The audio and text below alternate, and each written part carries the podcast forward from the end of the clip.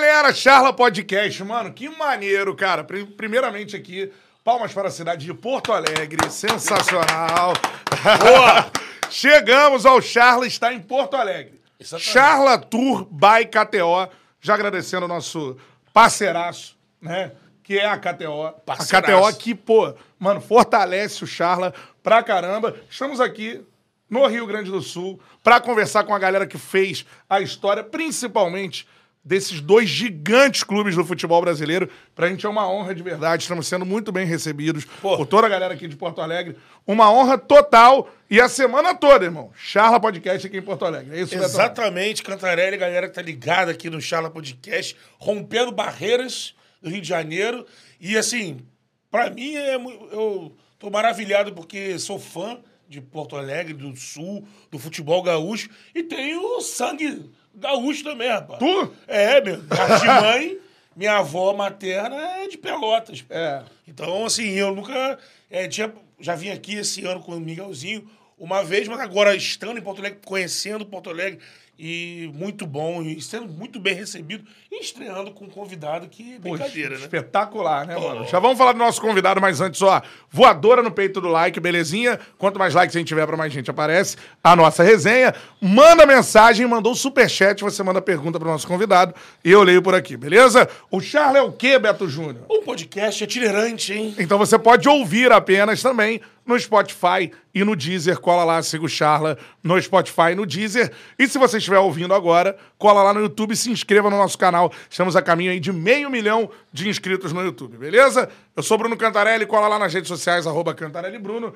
Ele é o arroba o Beto Júnior Underline. É isso, Arroba Betão? o Beto Júnior Underline. Me segue que, como eu sempre digo, a resenha é garantida a qualquer hora do dia, da noite ou da madrugada. Essa é a parada, divulga pra geral que o Charla está em Porto Alegre, by KTO, beleza? Tamo junto e pra inaugurar, né, cara, esses nossos episódios sensacionais, especiais aqui na cidade de Porto Alegre, nada mais do que um cara que representa um bairro importantíssimo da, da cidade, a gente vai falar sobre isso. Exato. Jogadoraço, multicampeão e um cara que tem uma história de vida e também uma história de luta também que a gente tem que se espelhar. A gente vai falar muito sobre isso ao longo da resenha, beleza? Palmas pro craque que tá com a gente aqui, Tinga no Charla Podcast. Bate! Já voltar falando cantando, Tinga. que legal! Ô, galera, o Charla cheia, né? Pô, satisfação poder receber vocês aqui em casa, né? Trouxeram um pouquinho de chuva, mas a chuva quente, né? Trouxeram a chuva, mas uma chuva aí com, com ar de rio, de calor. Satisfação, eu acompanho vocês. Bah, meus filhos acompanham direto. Caramba, que legal. Direto, direto, acompanho e bom estar com vocês aí, são parceiros aí, né? Estão, se estão com a KTO, estão, estão com, com o estado todo, com os gaúchos todos aí, então estão, estão bem posicionados, estão com, com os parceiros bons aí, pode ter A certeza. gente passa aqui no sul tem KTO, hein? KTO, aqui a gente foi ver, agora tem mesa de sinuca, É. lounge, lounge KTO. sensacional. Canto instagramável. Agora, Tinga, vamos começar sobre essa parada que eu falei, de um bairro muito importante da cidade que não sei se todo mundo sabe. Tem gente que sabe, tem gente que não sabe. Teu nome é Tinga como jogador por quê?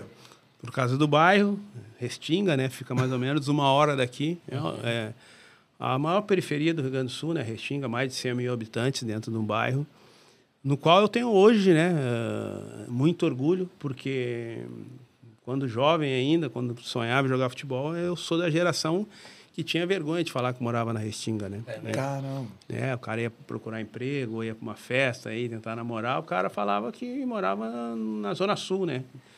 Não falava que morava na Restinga. E graças a Deus eh, a gente fez parte dessa mudança com tantos outros trabalhadores, a gente conseguiu fazer parte dessa mudança que hoje as pessoas têm prazer em falar que moram na Restinga, né? Então a Restinga é um bairro que tem tudo que uma cidade grande tem. Hoje a Restinga tem hospital, faculdade, quarto distrito, né, fórum, ah, farmácia, bancos, tudo que, que é possível ter numa cidade grande, a Restinga tem. E a gente fez parte disso também, de poder levar essa autoestima também para Restinga. Pô, isso é muito legal e, e eu queria que você falasse um pouco sobre a sua infância, cara. Você já começou a jogar bola na Restinga, é, é lá que foi tua base, assim. Tem outros jogadores de lá, eu queria que você citasse assim, como é que era a tua infância, assim. É, a Restinga é um celeiro, né? Estamos agora com, com o Rafinha representando a Restinga, né? lá em Barcelona. é. tivemos outros jogadores, o próprio Ronaldinho Gaúcho, que era da Vila Nova, 20 minutos do lado da Restinga, mas sempre foi uma figura presente, desde que a gente jogou junto, sempre levei ele para Restinga. Hoje ele é mais da Restinga do que eu, né? O Ronaldo mora no sítio ali, praticamente dentro da Restinga. E a minha infância foi como a de todos, né? A maioria dos brasileiros, infância difícil, é, que imaginava só através do futebol ter uma mudança. E entendi, através da, da criação que eu tive com a minha mãe, que através do trabalho eu poderia mudar a minha vida, né? Eu sempre conto essa história de ver minha mãe sair de madrugada para trabalhar com sacolinha vazia.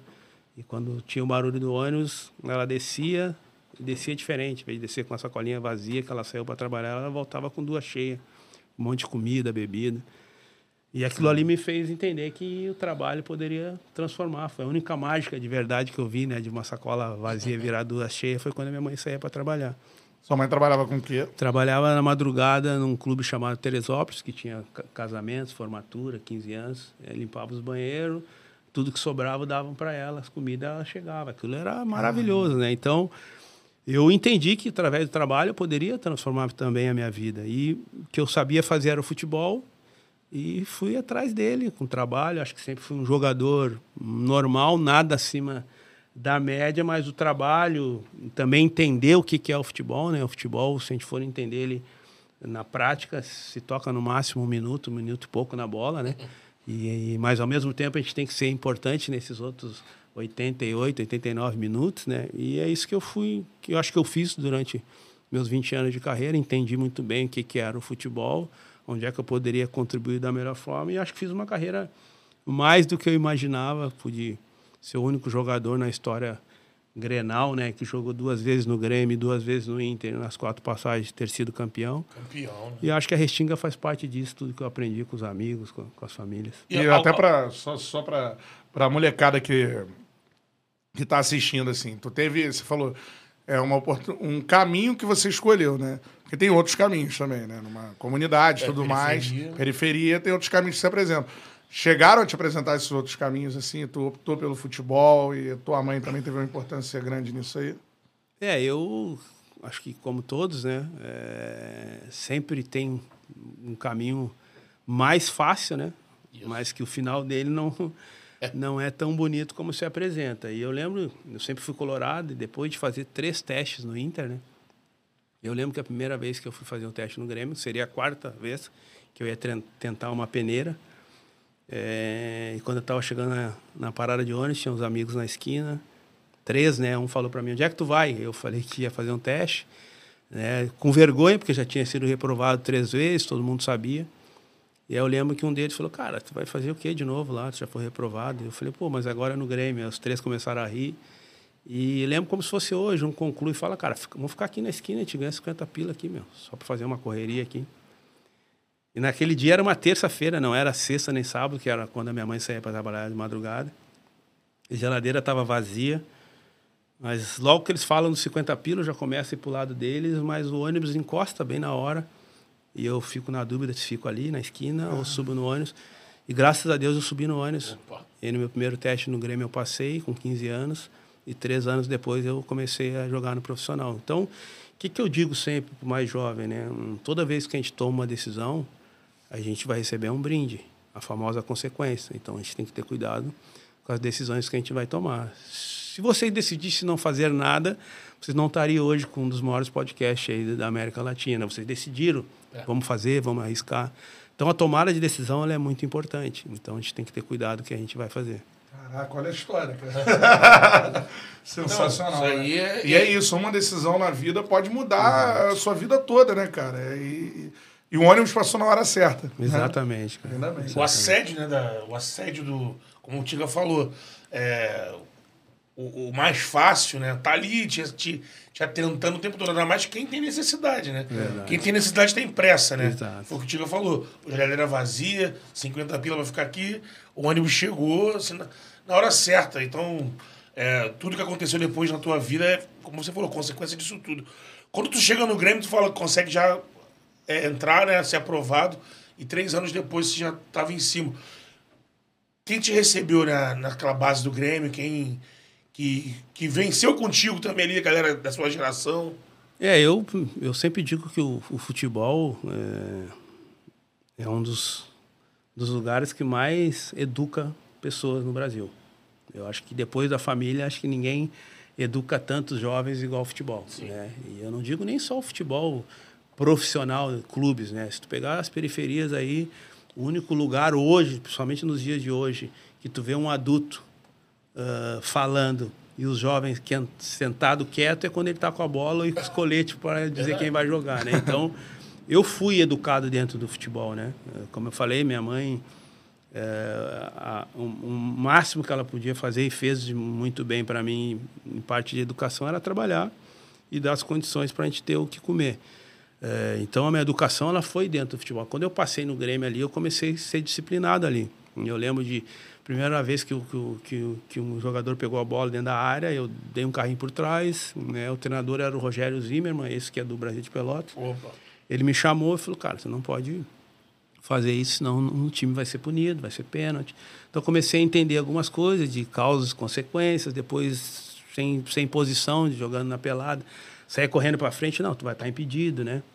Ah, mas o que, que tem? É uma linha? Não, eu não estou vendo a linha de impedimento, mas mesmo assim eu tenho que respeitar.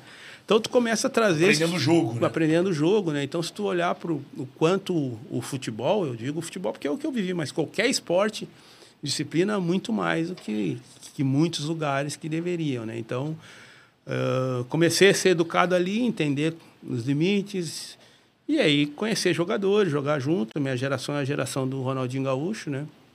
O Ronaldo sempre foi dois anos mais novo que eu, mas por jogar muito sempre jogou acima, né? né? Eu sempre digo, o Ronaldo foi o único jogador que com 12, 13 anos as pessoas falavam que ia ser o melhor do mundo e foi. Né? Eu acredito que todos os jogadores. 12 já, cara? Com 12, 13 anos, o Ronaldo, nós estava jogando, a tela estava cheia, com jogadores campeões da Libertadores olhando o Ronaldo jogar. Tinha, na época, o profissional concentrava no clube, e aí tinha jogo da nossa categoria, os caras desciam da concentração, ou ficavam olhando lá de cima, ou ficavam na tela para olhar Ronaldo. ele jogar. E todo mundo falava, cara, você vai ser o melhor do mundo. É difícil, né? Porque normalmente Caramba. quando aqueles jogadores mais jovens que tu fala que vai ser, normalmente é. não são. Dá. Né? E ele foi o único que eu vi as pessoas falar vai ser e realmente foi, né? E eu fui dessa geração. Eu acho que acabei me tornando também um, um jogador de, de, sempre de apoio a grandes jogadores, porque eu sempre digo, jogar com o Ronaldo foi a coisa mais difícil que aconteceu, porque eu nós jogava na época dois volantes, dois meia. Ele era o meia esquerdo e o meia direito. Então eu tinha que estar sempre atento para saber o que ele ia fazer. Ele podia fazer qualquer coisa. E ele... Da pouquinho ele abria a perna e te largava pifado. Da pouquinho uma bola que ninguém conseguiria dar um gancho e jogar, ele conseguia. Então eu tinha que ter, sempre ficar atento e isso acabou me dando a possibilidade de sempre saber jogar com grandes jogadores. Depois fiz parceria com o Zinho no, no Grêmio em 2001, na Copa do Brasil. Depois com o Fernandão... Uh, no, no, no Inter, depois na Alemanha, outros parceiros. Então comecei a aprender a, a jogar com grandes jogadores, que não é fácil. É, entender é. o cara, né? Não é, é, fácil jogar com grandes jogadores, tu, o cara às vezes fica brabo, ele, ele abre a perna, né? Igual o Ronaldo cansou de falar, cara, não, eu não tô te olhando, mas eu tô te vendo. Né? então, é o bruxo. É, é. Aprendi a jogar assim, isso me, me facilitou para que eu pudesse ter uma carreira mais longa. Se eu for te perguntar, assim, um lance desses, né? O lance que você tem na mente, assim, cara, olha o que, que o Ronaldo fez, assim, tipo, qual que vem à sua mente jogando com ele, assim? Cara, de, de novo, assim, de, de, de juvenil, é de pegar uma bola no meio de campo, assim, e, e chutar no gol. E ninguém, na época... Do meio? Do meio. De chutar no gol não fazer o gol, mas assim, todo mundo oh. olhar assim. Só ele viu que o goleiro. Porque não era como hoje. Hoje o goleiro já joga adiantado. É, na época não. Na época era, era raro o goleiro estar adiantado. E de repente tu vai ali, o cara é, com 14 anos, na época ele tinha 14, 15 anos, de pegar uma bola e tu achar que ele vai pifar e ele olhando que vai pifar e chutar lá no gol lá. É. Porque o goleiro tá andando achando que ele vai pifar. Às vezes o goleiro já vai fazer a cobertura e ele dá. E tu olhar assim e falar, cara, como é que esse cara viu esse negócio que ninguém estava vendo, entendeu? Eu que não estava no lance, não estava com a bola, não enxerguei isso. E o cara tá com a cabeça baixa. e conseguiu enxergar. Então, entre várias coisas que eu vi ele fazer, isso foi uma das coisas que mais impressionante pela idade. E pra gente lá do Sudeste, eu não sei se você tava nesse jogo ou não. O primeiro lance, acho que eu tenho memória do Ronaldo. É contra Bagunçando o Inter, Dunga, né? bagunçando o Dunga. Final do Gauchão. Você tava nesse jogo aí? Ou... Não, eu já tinha ido embora. Eu tava, embora. eu tava no Japão, a gente jogou de. Subimos junto ali em 97, 98. Aí em 99 fui pro Japão, ele ficou, né? Porque na época a galera falava que não dava pra gente ficar junto, que a gente, a gente zoava demais. aí, né? Ah! Era muito pra frente. né? É, é, gente gostava eu, um paneiro e tal. Aí o presidente falou, não, esses dois não podem ficar juntos e tal. E como, né, tinha um potencial ali, o presidente me mandaram eu, vai tu bem pra longe. E aí tem a história que eu te perguntei, a gente trocando ideia fora do ar, que eu achava que era lenda. Situação do que envolve vocês dois do, do Renato Gaúcho. Queria que você contasse pra galera. Não, é verdade, não é lenda. Né? Isso é bom. O clube devia uma grana pro Renato e o Renato. Grêmio. O Grêmio. E o Renato tinha que escolher né, um o único jeito de ele de receber, o clube não tinha como pagar, era escolher um jogador. E era entre eu e o Ronaldo, o clube liberou para ele. E ele escolheu eu, né? Até hoje eu não sei se ele é bom treinador ou ele é, bom, ou ele é mau treinador, né? Mas eu acho que para ele foi melhor ter escolhido eu, porque depois o Ronaldo saiu livre, né? É, ele deve então. ter pensado, putz, olha o dinheiro que eu perdi. Não, mas eu ia perder livre. E acabei que eu também saí livre também, eu também a X sair, então ele ia perder com os dois. É uma, é uma, é uma verdade, mas que virou uma, uma lenda, uma brincadeira, assim, porque na época eu tava, eu tinha subido um pouco antes, né? Ah, e estava jogando de titular, o Ronaldo estava vindo um pouco depois, ele acabou escolhendo o pior, né? Não escolheu o melhor. Não, tu jogou muito também. mas, Pior, é, é que o Ronaldo. Mas como o Tiga disse também, né? É, ele não ia fazer grana, essa grana que todo mundo quando conta a história fala: olha o que o Renato perdeu, irmão. Aí, o Gaúcho saiu do Grêmio por 100 milhões. Não, não foi. Era briga, teve embrólio. Saiu de graça, né? É, mas era pra, pra escolher um, né, uma, uma fatia ali do passe um dos dois. era isso? 25%. 25%. O Renato foi dono do meu passe, 25%. Eu tenho, Caralho. eu, eu tenho um carinho muito grande pelo Renato, muito, muito grande. Eu lembro quando eu, quando eu fui pro Botafogo, ele me ajudou bastante para ir para lá também. E aí eu, pô, tinha jogado contra o Renato no último ano de carreira dele, eu no Grêmio, ele no Flamengo. Sim. Mas nunca tinha conversado com ele assim. Aí eu, né, queria conhecer o cara, né, fãzão, e ao mesmo tempo o cara tinha 20, 25% do meu passe, aí eu morava em Niterói. Pá, vou conhecer ele, me deu endereço, tal, tal. Me fui, né, pro Rio, ali, Ipanema. E ele me deu endereço e eu, pá, tô ali na frente de um prédio. E não tinha nada, era um prédio meio com residencial, eu achava que era um comercial, né? Ele falou que estava no escritório e eu tô olhando o prédio, tal, tal. Aí eu liguei para ele. Ô, meu, onde é que tu tá e tal? Ele falou, eu tô no escritório, pô. E eu que ele vira pra cá. Eu olhei, eu tava sentado lá na praia, lá, na cadeira, assim. Aí eu falei, puta, esse cara é foda mesmo. aí foi a primeira vez que eu conheci ele. Depois, aí, depois de noite, ele me levou pra, pra jantar no, no Porcão, né? Porque ele era um dos sócios é, e tal. É um cara que eu tenho um carinho muito grande, assim, né? Mesmo eu sendo colorado, ele é um, um gremista nato, assim, mas é um cara que eu tenho um respeito muito grande, um carinho muito grande, sei também no coração que ele tem. E, mas foi a primeira vez que eu conheci ele, foi no escritório dele, mas era pé na areia o escritório. O escritório é na praia. Eu sempre na área. Diria chorão Charlie Brown. Exatamente. e essa passagem Cara, que, sensacional. o, que o Tiga fala, né, que o Renato acabou também é, dando uma forcinha né, para essa tua passagem. Fala um pouco dessa tua. Como é que foi esse momento? Porque você voltou do Japão, né? De já ir pra Isso. lá, né? Que fora da, da tua aldeia, né? Que era o Grêmio, foi aqui no Brasil o outro grande clube de camisa que deu início, né? Fala um pouco da, da- daquele período, é, como o quão foi importante pra tua carreira decolar também aquilo ali. Bah, E como é que é a rivalidade também, né? O É, Colorado e o Grêmio que te abriu as portas. O Colorado te vetou três vezes aí. É, eu, eu tenho uma gratidão muito grande pelo Grêmio, mas tive a oportunidade depois de realizar meu sonho, que era jogar no Inter, né?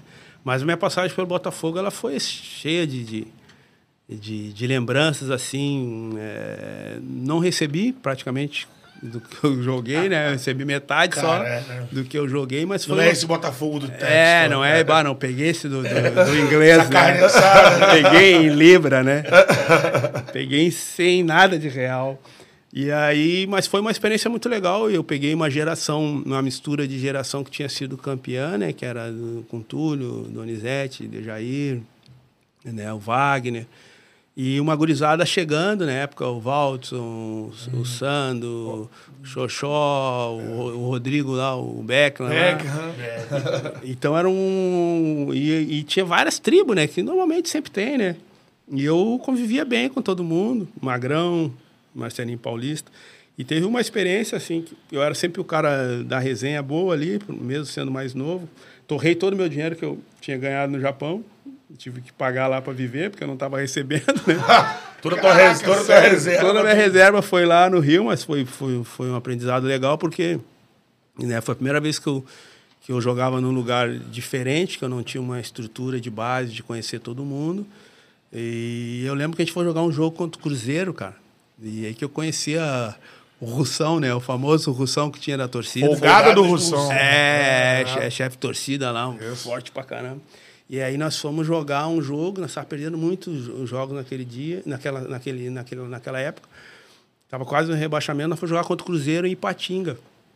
E tava eu e o Rodrigo no banco, o loirinho, e nós estávamos tomando quatro, e não sei que a TV pegou nós, em que momento pegou nós, mas eu não, não sabia que eles pegam nós ali. No outro dia a gente foi, chegamos no CT, Caio Martins, o Joel, ó, quem não jogou, vai para o campo treinar, e a torcida organizada pediu reunião com a, com a, com a prefeitura ali, né, com a liderança, né. Naquela época eu não fazia parte da prefeitura. Depois dali eu comecei a fazer parte de todas as prefeituras dos clubes. E aí os caras chamaram a galera da prefeitura lá e eu tô lá no campo. Pô, não entrei no jogo, pá. Daqui a pouquinho, o Joel, o, acho que foi o preparador físico do Joel, o Ronaldo. Tinha estão te chamando tu e o Rodrigo lá embaixo. Eu Falei, caramba, já comecei, fiquei borrado. Caraca, mano, o que que eu... Pô, tentei lá dentro, tá toda a torcida, uns 30 caras de um lado.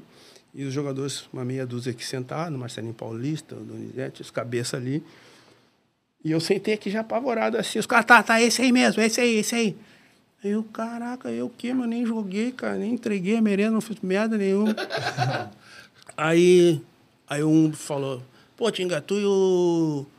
Tu e o Rodrigo, pô, o time tomando 4x1, vocês rindo no banco, não sei o quê. Que a TV pegou nós, mas não tinha nada a ver com o jogo. Alguma coisa a gente tava de resenha. Pô, vocês estavam rindo no banco e tal. Cara, eu não sabia o que falar, mas tinha 20, 22 anos, acho. O Russão ali comandando. Porra, são os caras tudo forte pra né? naquela época de os caras malhar pra caramba e pitbull e bababá. Aquela Sim, época. bad boy. É, bad boy nessa época. Os caras fortes pra caramba. Eu já comecei a olhar, tinha só uma janelinha. Eu falei, é ali que eu vou vazar. Eu comecei a olhar pra onde ia sair.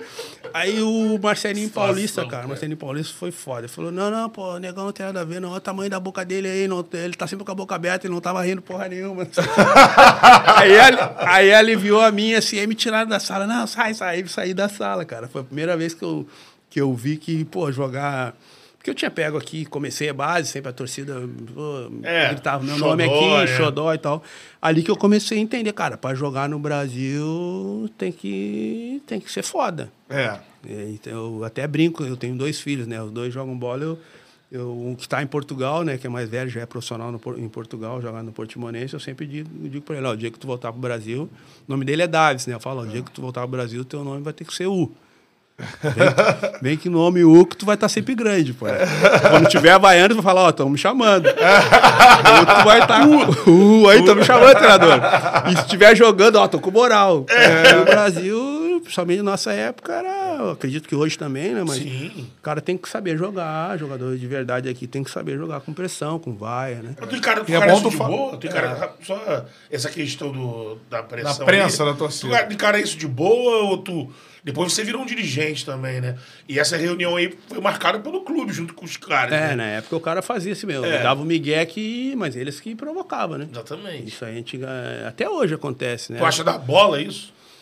Cara, depende. Eu como eu quando eu como dirigente eu não não, eu não proponho isso, né? É, tanto que quando eu estava no Cruzeiro, eu trabalhei um ano no Cruzeiro, a única vez que a torcida foi lá que pediu reunião com os jogadores foi quando a gente perdeu o, a final para o Atlético Mineiro, era o mano treinador, perdemos para o Atlético Mineiro e no, na quarta-feira a gente foi acho que um do primeiro time a ser eliminado na Sul-Americana direto na primeira fase, perdemos para acho que o oitavo lugar do Paraguai.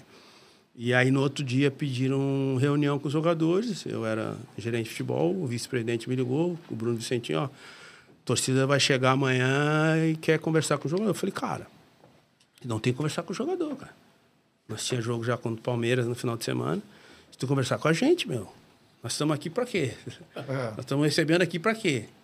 Né? Tô aqui e aí, né, reuniram ali uns três, quatro de cada torcida e, e aí conversaram com a gente, né? Porque o jogador blindar os caras. Ah, o jogador não tem que escutar que tu é isso, tu é aquilo e dois dias depois tu vai jogar, né? Isso é a minha visão, entendeu? Mas na época tinha, os caras não, não blindavam e a gente tinha que acostumar a jogar assim. Nunca foi um problema, eh, já se adaptamos assim, né? Crescemos assim.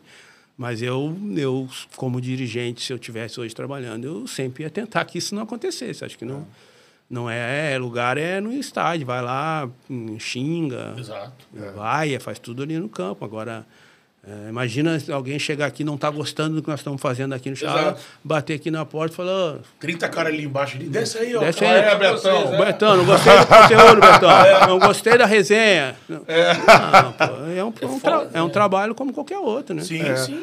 Galera, ó, voadora no peito do like aí. Quanto mais likes a gente tiver, pra mais gente aparece a resenha. Manda o superchat que eu leio por aqui. Vou ler já o primeiro superchat. Jefferson Duarte mandou. E óbvio que a galera tá aqui no chat também, Tinga. Não sei se você... Galera perguntando pra mim aqui. O Cantarelli, te engatava onde? Lá ele, pô. Pô, aí é brincadeira. Engatava ou não tava, meu? Eu, eu, te- eu, eu te engatava ou não engatava? Para declarar. E- Não, e tinha, tinha para esse jogo um Ney lateral também. No, no Inter. Aí saiu uma foto eu e ele, né? E a gente perdeu o jogo, aí os caras botaram, pô, esse time não sei o quê, te enganei. Disse que tinha ganhado o jogo, aí saiu o resultado, te Te enganei. enganei. Aí depois disso nós nunca mais tirava foto, não entrava mais junto. Era Ele- um meme, né? Ele entrava lá na frente e eu tava lá atrás pra não A ficar foto de assim. vocês era um meme pronto. Sério mesmo, depois se separaram, assim. É, não, que no começo, né? Isso aí foi bem no começo da internet, mas imagina hoje seria, tá louco? Eu te enganei direto. A quinta série que habita em todos. Né? o Jefferson mandou uma pergunta aqui. Tinga, muito obrigado pela Libertadores. Pô. É. É, como era um vestiário com Fernandão e Perdigão? Ah, totalmente diferente um do outro, né? Os polos, né? Ah, eu pra mim era, era muito legal, porque co- como eu falei, né, eu acho que o- só no Botafogo ali que eu não é, a partir dos anos 2000 ali, depois eu comecei a fazer parte de quase todas as prefeituras. né? Liderança. É, então, em 2005, né, o Perdigão era um, é, porque na verdade no vestiário de futebol, no primeiro todo clube que tem só um líder tem problema. É. É, eu não- nunca. Eu já ganhei com um time que nós não se dava tão bem, time que todo mundo se dava, mas nunca ganhei com um time que só tem um líder. Isso é dificilmente. Né? E, e nessa época no Inter, né, o Fernando era o nosso líder máximo por ser o capitão, né? mas o Perdigão tem tinha a liderança dele ali, da galera do, da galera do cigarrete, da galera do, né, da, da bebida. E eu sempre fui um cara que transitei tudo, né? Por eu ser de Porto Alegre, querendo ou não. É. Quando os caras chegavam aqui, tinha que passar por mim alguma coisa, entendeu? Onde é que eu vou morar, o que eu vou fazer. Eles faziam as coisas, mesmo que eu não tava, eu sabia das coisas, entendeu? Ou não, o cara ia fazer uma festa de segurança, era fechamento, o outro.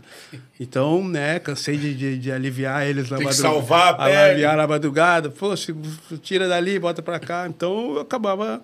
Mas era muito legal, porque o, ele, o Perdigão tinha uma liderança muito legal, né? De, de- o cara da resenha, o cara que. O Perdigão, o cara que mais aproveitava o clube, né? O Perdigão, o treino era às três horas, ele chegava meio-dia no clube e saía oito horas, cara, fazia tudo. Massagem, banheira, comia, bebia, fazia tudo. né? Aproveitava todo o ambiente. Um hotel pra ele. Fernando, um. Figura, né? É, figurasse. O Fernando, um cara já mais, mais centrado, pensando no, É. no clube todo. Mas era, é, é sempre legal tu, tu aprender um pouco cada um. Todo mundo tem, tem algo para dar e liderar não tem somente uma forma, tem várias formas. vai entrar nesse internacional, né? A partir dessa, dessa pergunta né? aqui no Superchat. Mandou o Superchat, eu tô lendo. Manda seu comentário também que eu leio, mas o Superchat é prioridade, beleza? E like na live aí, meu parceiro. Agora, pra entrar nesse internacional, primeiro falando sobre o Fernandão, né, mano? Às vezes, assim, te para assim, cara, o cara não, não tá mais aqui, assim.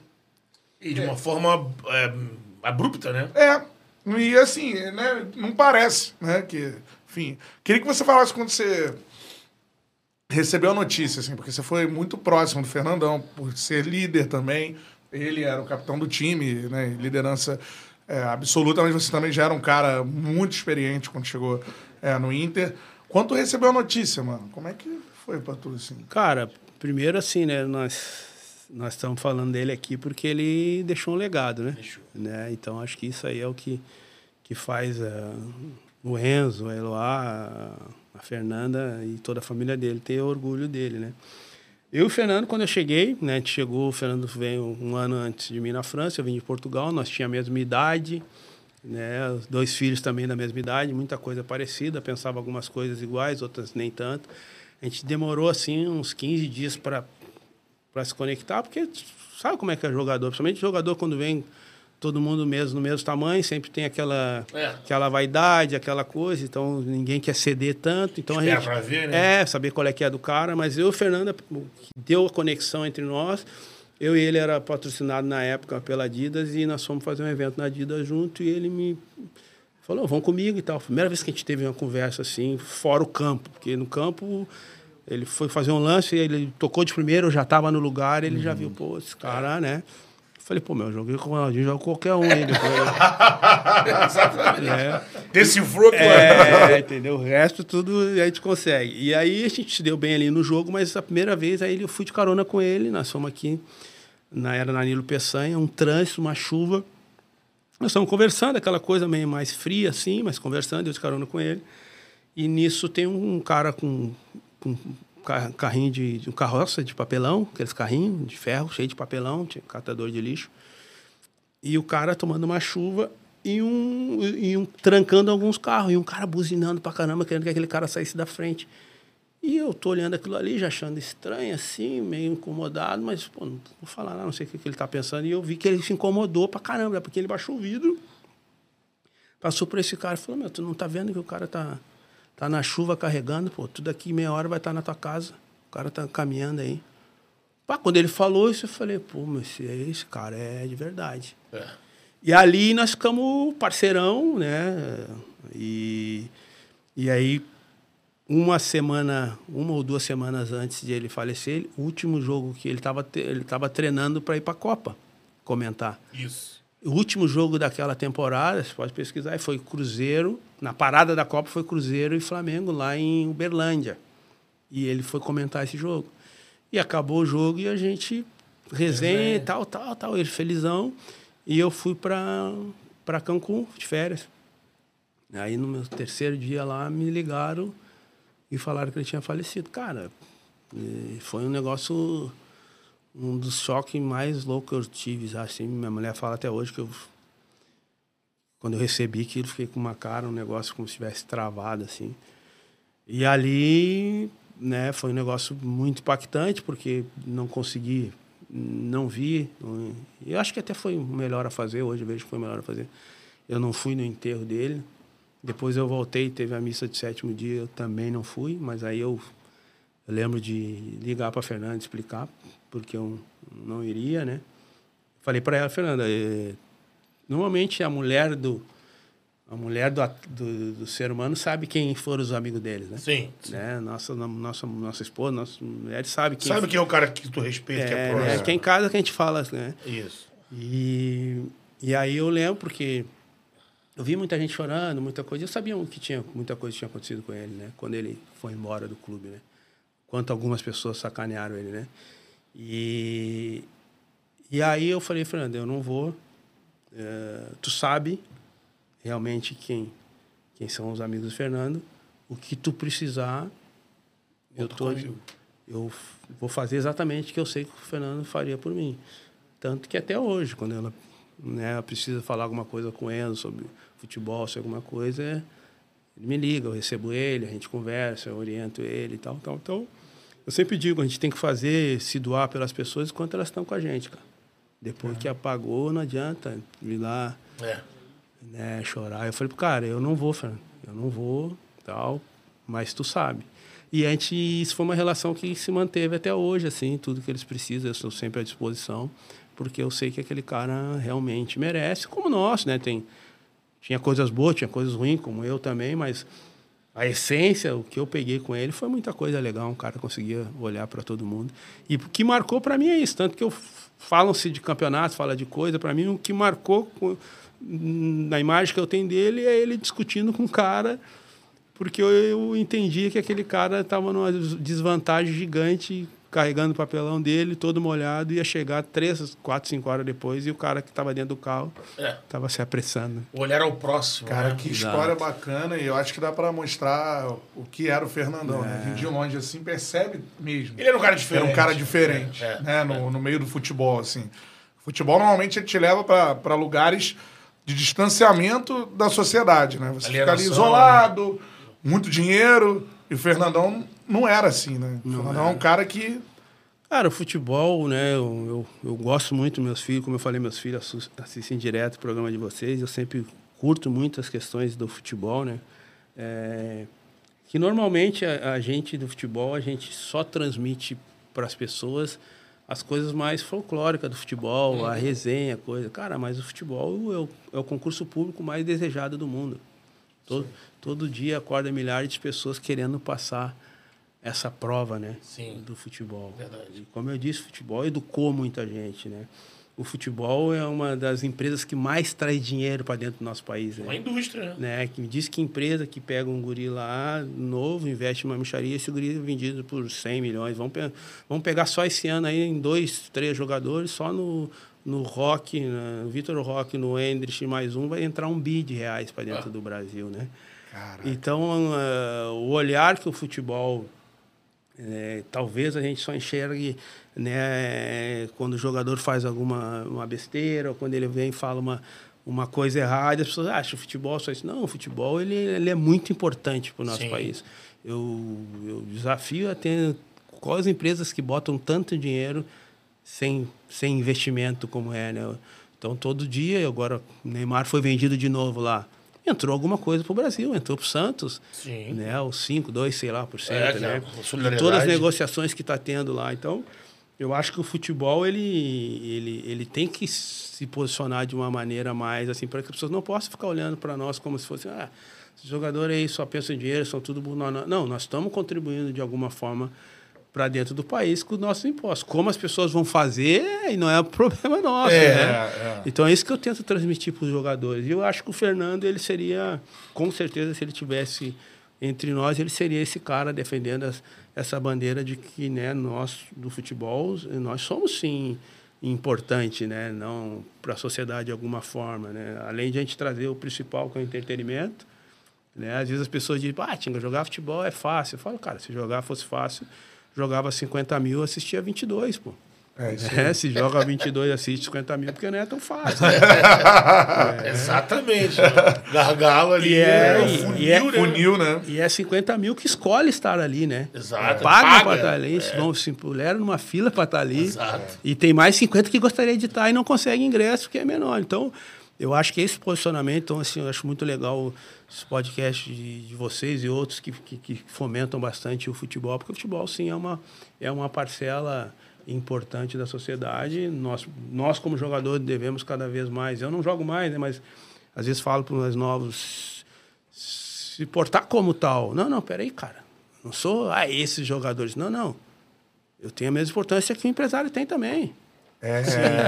Isso é importante você falar, Isso porque é legal, é. a gente, assim, como grupo, como Charla, a gente tem essa pegada da resenha, mas se você acompanhar aqui no feed do, do canal, vai ver vários, vários papos com pessoas- Negócio de negócio, também, é. futebol, mostrando esse lado importante. E era uma coisa que me incomodava, por exemplo, na pandemia, porque, lógico, o foco total era na saúde das pessoas. Mas tinha muita gente que falando assim: ah, futebol para voltar, ninguém tem que pensar nisso, não, pensa para depois. Falei, não, gente, tem, tem que se pre- pensar num protocolo de volta assim, porque o futebol também tem muita gente aí que tá desempregado por causa da bola. E não é o jogador que ganha milhões. É a tia do CT, é a, é a cozinheira, é todo mundo. Porque, como você falou, é uma, é uma indústria que, do Brasil, se você pegar o. Ne... Qual o negócio do Brasil que dá certo há tanto tempo, É. que traz tanto dinheiro? É o futebol. Exato. Mantém tanta gente ligada, tanta gente movimentando. É, e falando nisso, ó, em futebol, em coisas marcantes, né, que futebol traz também, a galera lembra de gols importantes aqui. Não sei se foi, né? O Rafael Dias mandou aqui, Tinga, seu gol mais importante foi com o passe do, do Anjo Fernandão? Foi, foi. Eu, eu sempre digo o gol mais fácil e ao mesmo tempo difícil de estar numa final de Libertadores, dentro de casa, né? Foi mais fácil porque normalmente gol de cabeça tem que pular para fazer, né? Eu tive que me agachar para fazer, né? Mas é o que eu digo do futebol, né? É, futebol é entendimento do jogo, né? É, para mim fazer um gol daquele ali, eu tive que acreditar que ele não estava impedido, né? E ter certeza que ele não estava impedido. E todo mundo parou, né? Então, assim, entender do jogo, entender das regras do jogo, me fez também estar na condição. E para mim, aquele gol ele tem uma importância gigantesca, porque assim, é, aquela fração de segundos ali quando o Fernando cruza, e eu sabendo pela inteligência que ele tinha que ele ia cruzar, que ele não ia ser aquele cara, por mais que ele era centroavante, o Fernando não fazia aquela coisa de chutar sem ângulo. Sim. Dificilmente o Fernando ia fazer um gol desses que, que às vezes o centroavante faz gol sem ângulo, porque ele chuta sempre. É. A cobrança nele é sobre fazer gol. Então o Fernando é um cara que ele não ia, eu sabia que ele não ia chutar dali, né? Que ele ia cruzar. E eu, né, já, já, já fui ali. Porque eu sempre digo, eu, eu, eu entendia as, as etapas do jogo. Né? Entendia as etapas do jogo. Eu não estava. Meu chute sempre foi fraco, né? Eu, tanto que a gente fazia treino de chute a gol, eu estava no gol de fora da área, o Perdigão na fila já falava. Vá que o goleiro infarte, hein? Porque a bola é tão devagar. ele, ele, ele, ficava dizendo. Ele fala, mas ele não chama de mágico, né? Ele chama de mágico. Bah, mágico, essa aí, bah, se ele infartar, é, gol, hein? e ele, e, ele, e ele estava fraquinho também. Ele, bah, essa aí, vai que ele desmaia, ele metia. Bah, Ela cara, entra, né? Não, cara. É... Se ele infartar, beleza. Não, é, eu não sei se hoje não tem mais isso, né? Porque ah, hoje é né, tudo mais profissional. Pô, mas o cara pra fazer finalização era resenha no caramba. Né? E a filhinha ali pra bater. Pô, filhinha. E a gente pegou ainda, é pegou ainda que torcida na tela. É, né? Então tu ia finalizar, errava, o cara já metia, caraca, não acerta nem no treino, hein? Aí o cara já ia lá pro final da fila e demorava pra vir. Ficava de Miguel amarrando o cadarço. Aí o cara, vai, vai, não, pô, já errei, estão numa pressão ali fora. é. Aí tu ia, os caras, de novo, vai atrás da goleira, os caras comendo pipoca, né? A galera da pipoca, pô, de novo! Aí tu ia lá pra trás da fila, e o cara, vai, não, não, tô amarrando aqui, deixando os caras passar pra não ir, né? Então, é, entender o jogo, né? Eu sempre entendi. Então, eu falo, cara, a única chance de eu fazer gol é estar tá dentro da área, né? Dentro da área, tu batendo fraco na bola, tu faz gol também. Então, o, o gol mais fácil, sim, foi contra contra o São Paulo, mas o mais difícil, o mais importante da minha carreira, que, que pela primeira vez levou o Inter, internacional, que até aquele momento não tinha um título internacional, né? Então tu imagina Caraca, a zoeira mano, que era, zoeira né? Aqui, né? É. Tu, é, tu é internacional, mas nunca ganhou uma Libertadores. É, time sem passaporte. É, entendeu? E eu pude fazer parte, assim, dessa mudança. E para mim é muito louco, porque eu tentei três vezes jogar, cansei de, de ir em jogo, eu sou da, da Coreia, né? Assisti o jogo em pé. E de repente, naquela fração de segundo que ele está cruzando, eu consigo pensar em tudo, assim, tipo, cara, tô é, lembra pra gol, gente assim. Vou fazer o gol. Campeão. Isso, já pensando como é que, como é que a favela vai estar, tá, sabe? Imagina os gorilas. E o São Paulo, né? Que era o, era o campeão mundial, papão, né? Campeão tinha, mundial, tinha ganho do Liverpool, é. tinha ganho do Liverpool, tinha atual campeão mundial. E quando ele tá cruzando ali, eu já tava quase desmaiando de a bola chegar, que eu fui vendo aquele gol ali. E sabendo que mudaria a história, porque eu fui criado aqui, eu sou gaúcho, comecei dentro do Grêmio, sabia a importância do Grenal, sabia a distância que, que o, o torcedor colorado se enxergava em relação a não ter a Libertadores, sabia o que, que o Grêmio sempre, toda a discussão entre Grêmio e Inter eh, sempre acabava nisso, ah, nós somos campeão da América, vocês não são. Então eu sabia o que estaria mudando. E, e aconteceu, saímos daquele ano de 30 mil sócios para 100 mil sócios e, naturalmente, depois ainda ganhou o mundo, né? Cara, que sensacional. E é um belão, gol... né? É. é. E é um gol que, que muda a história de um clube, cara. Qual foi a sua sensação? Você falou do, da construção do gol, cruzamento do Fernandão, seu gol de cabeça. É... Qual é a sensação depois, assim, cara? Caraca, fez o gol, mano. Caraca, aí? Não, pra mim a sensação foi ruim, porque depois eu fui expulso, né? É. Expulso. Cara, Teve isso. Eu, eu considero esse gol mais importante, não só por ele ter feito assim parte da história, da mudança da história, né? Isso. E igualar a régua ali, mas mais principalmente pelo que eu passei nos 20 minutos sozinho dentro do vestiário. É, eu passei os 20 minutos mais assim, angustiantes angustiosos da minha vida, porque eu, eu é, o futebol Uh, eu olho o futebol e acho que vocês também. Eh, a gente olha um jogo, a gente sabe quem vai ser o vilão e quem vai ser o mocinho. quando acabar o jogo. Conforme for o jogo, ah, vão dizer que aquele ali que errou é o, o vilão, aquele que fez. o- Então eu já sabia a capa do jornal no outro dia, porque eu já estava vendido pro Borussia. Eu fui um cara que comecei no Grêmio, um cara que pa- passou pelo Grêmio e deu o título por 20 minutos e tirou a alegria do Colorado só por 20 minutos. Esse seria a capa, não, que eu não estava concentrado, que eu não estava com a cabeça, porque eu já estava com a cabeça lá fora. Tudo isso ia vir. Não- Cara, que isso já tava passando na sua cabeça já no estava passando, porque seria. E se for hoje, vai ser assim. Se acontecer alguém for para uma final e tiver vendido e perder, é isso aí. Isso é Ah, previsível. né? previsível. Não, não precisa ser desde o tempo do Pelé. É, assim. exatamente. Então eu já estava enxergando isso. Então tu imagina o pânico que eu estava. Eu estava enxergando, ah, como é que eu vou embora amanhã com o meu voo, tal, tal. E aí quando o juiz apitou, cara, eu lembro o seu gentil, cara, o roupeiro, entrou chorando, gritando, é campeão, campeão, cara. Eu me agarrei nele, o meu choro era, era de título, mas ao mesmo tempo de De alívio. alívio. Cara, e eu subi pro campo, cara, fiquei meio êxtase assim, cara, não consegui curtir como tal, porque eu tava com muito medo de que poderia acontecer. E aí eu lembro que foi marcante, porque aqui é tradicional, assim, no Rio Grande do Sul, tanto o Grêmio o Inter, quando ganha, toda a diretoria, os jogadores vão pro barranco. Tem uma churrascaria aqui, até é legal Já que vocês conheçam. É, né, vai lá, vai, vai que é tradicional aqui do futebol. E todo mundo foi pro barranco. E eu fui para casa. E o presidente me mandando mensagem, Fernando Carvalho, Tinga, está onde? Pô, fez o gol do título, está onde? Tá? Eu falei, presidente, cara, tô em casa, cara.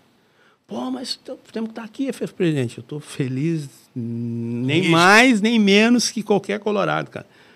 Mas eu, cara, eu tô no lugar que se São Paulo tivesse virado o jogo, eu ia estar ia estar me recebendo da mesma forma, que era a minha família, né?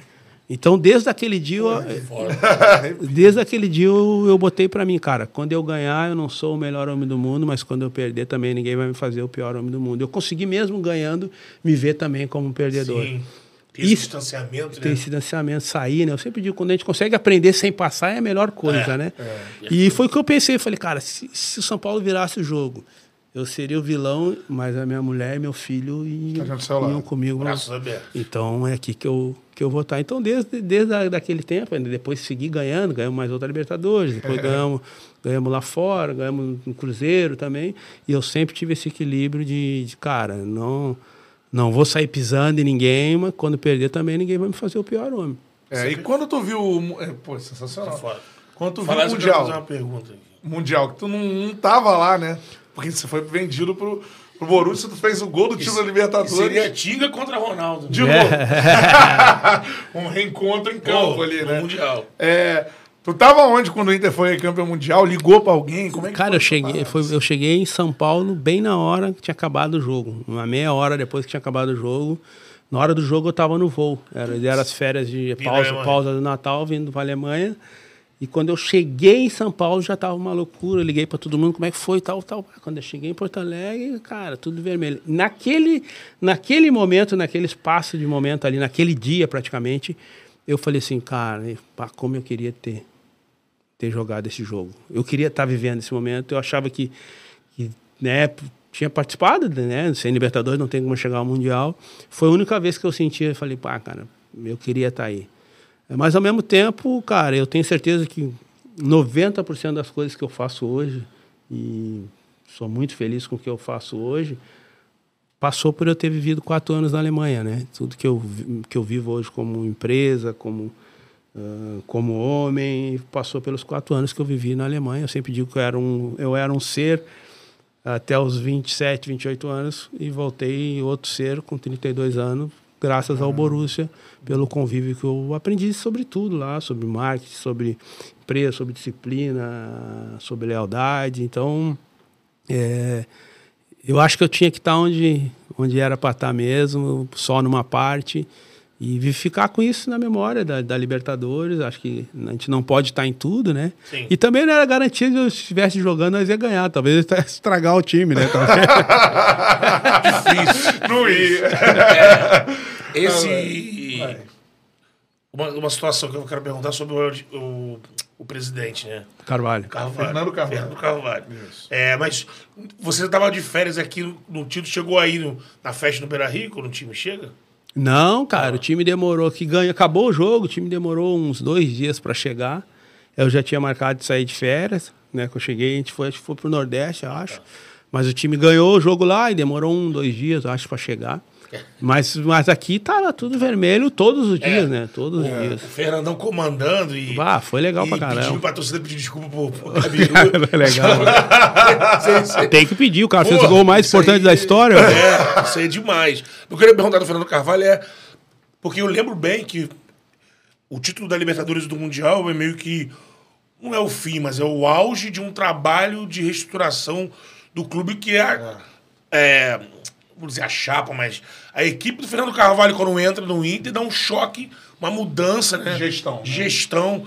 É, eu lembro que na- quando o Bandeira entra no Flamengo, eu mesmo lembrava do, do Fernando Carvalho, quando faz isso no Inter e consegue ganhar. Que era, acho que é, o- é antes até do Flamengo, é o primeiro exemplo de, cara, com trabalho, a gente recuperou um time gigante e bota ele vencedor.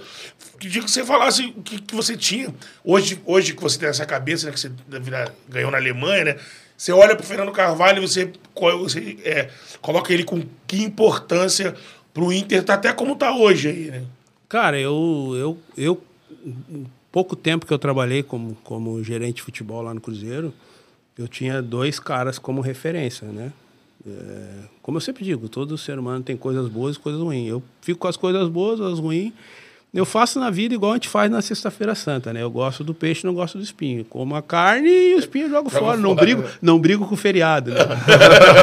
é assim que eu faço. Tento pegar o que é bom das pessoas e o que é ruim, assim que as pessoas também não pegam o que, é, que eu não faço legal. Ah, eu tenho duas referências assim em relação a gestores no futebol. Uma é o Fernando e outro é o Alexandre Matos, né? E o Fernando ele é muito importante, né? Teve um momento que ele nós estava numa crisezinha ali, logo que a gente perdeu o Campeonato Gaúcho, e um dia ele eh, me mandou, acabou o jogo, acabou um treino, ele foi lá no CT e falou, ó, oito horas lá em casa, ele deu o endereço, e aí foi no Fernandão, oito horas lá em casa. O Fernando me chamou, o presidente falou contigo, falou, então. Aí nós chegamos na casa dele, ele estava todo fardado de, de, de- de churrasqueiro, com avental do Inter e tal, e tava fa- fazendo churrasco, tinha uma garrafa de vinho.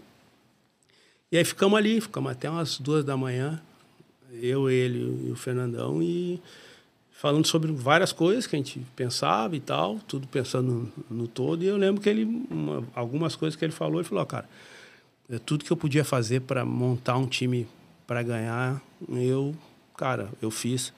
Eu não posso perder essa oportunidade. Nós não podemos perder essa oportunidade. E, e ali conversamos algumas coisas e, eu, e eu vejo que aquilo foi muito importante. Né? Foi muito importante. Ele, ele criou um, um jeito, uma conexão de algumas coisas que precisava ser feito entre nós, porque é muito desafiador isso, né? Como é que tu chama dois jogadores e ao mesmo tempo nós também temos que absorver aquilo ali para não para não ser uma conversinha mais fofoca do que construção, ao mesmo tempo a gente não se beneficiar daquilo, porque às vezes tu vai conversar com um dirigente, presidente, tu, tu começa a querer advogar só para ti, tu quer que fique, tudo fica bom para ti. Não, mas que tem que ser assim, porque eu fico melhor assim, desse jeito. Não, mas não, não, e não pode, tem que pensar num todo. E ele fez isso com uma excelência muito grande.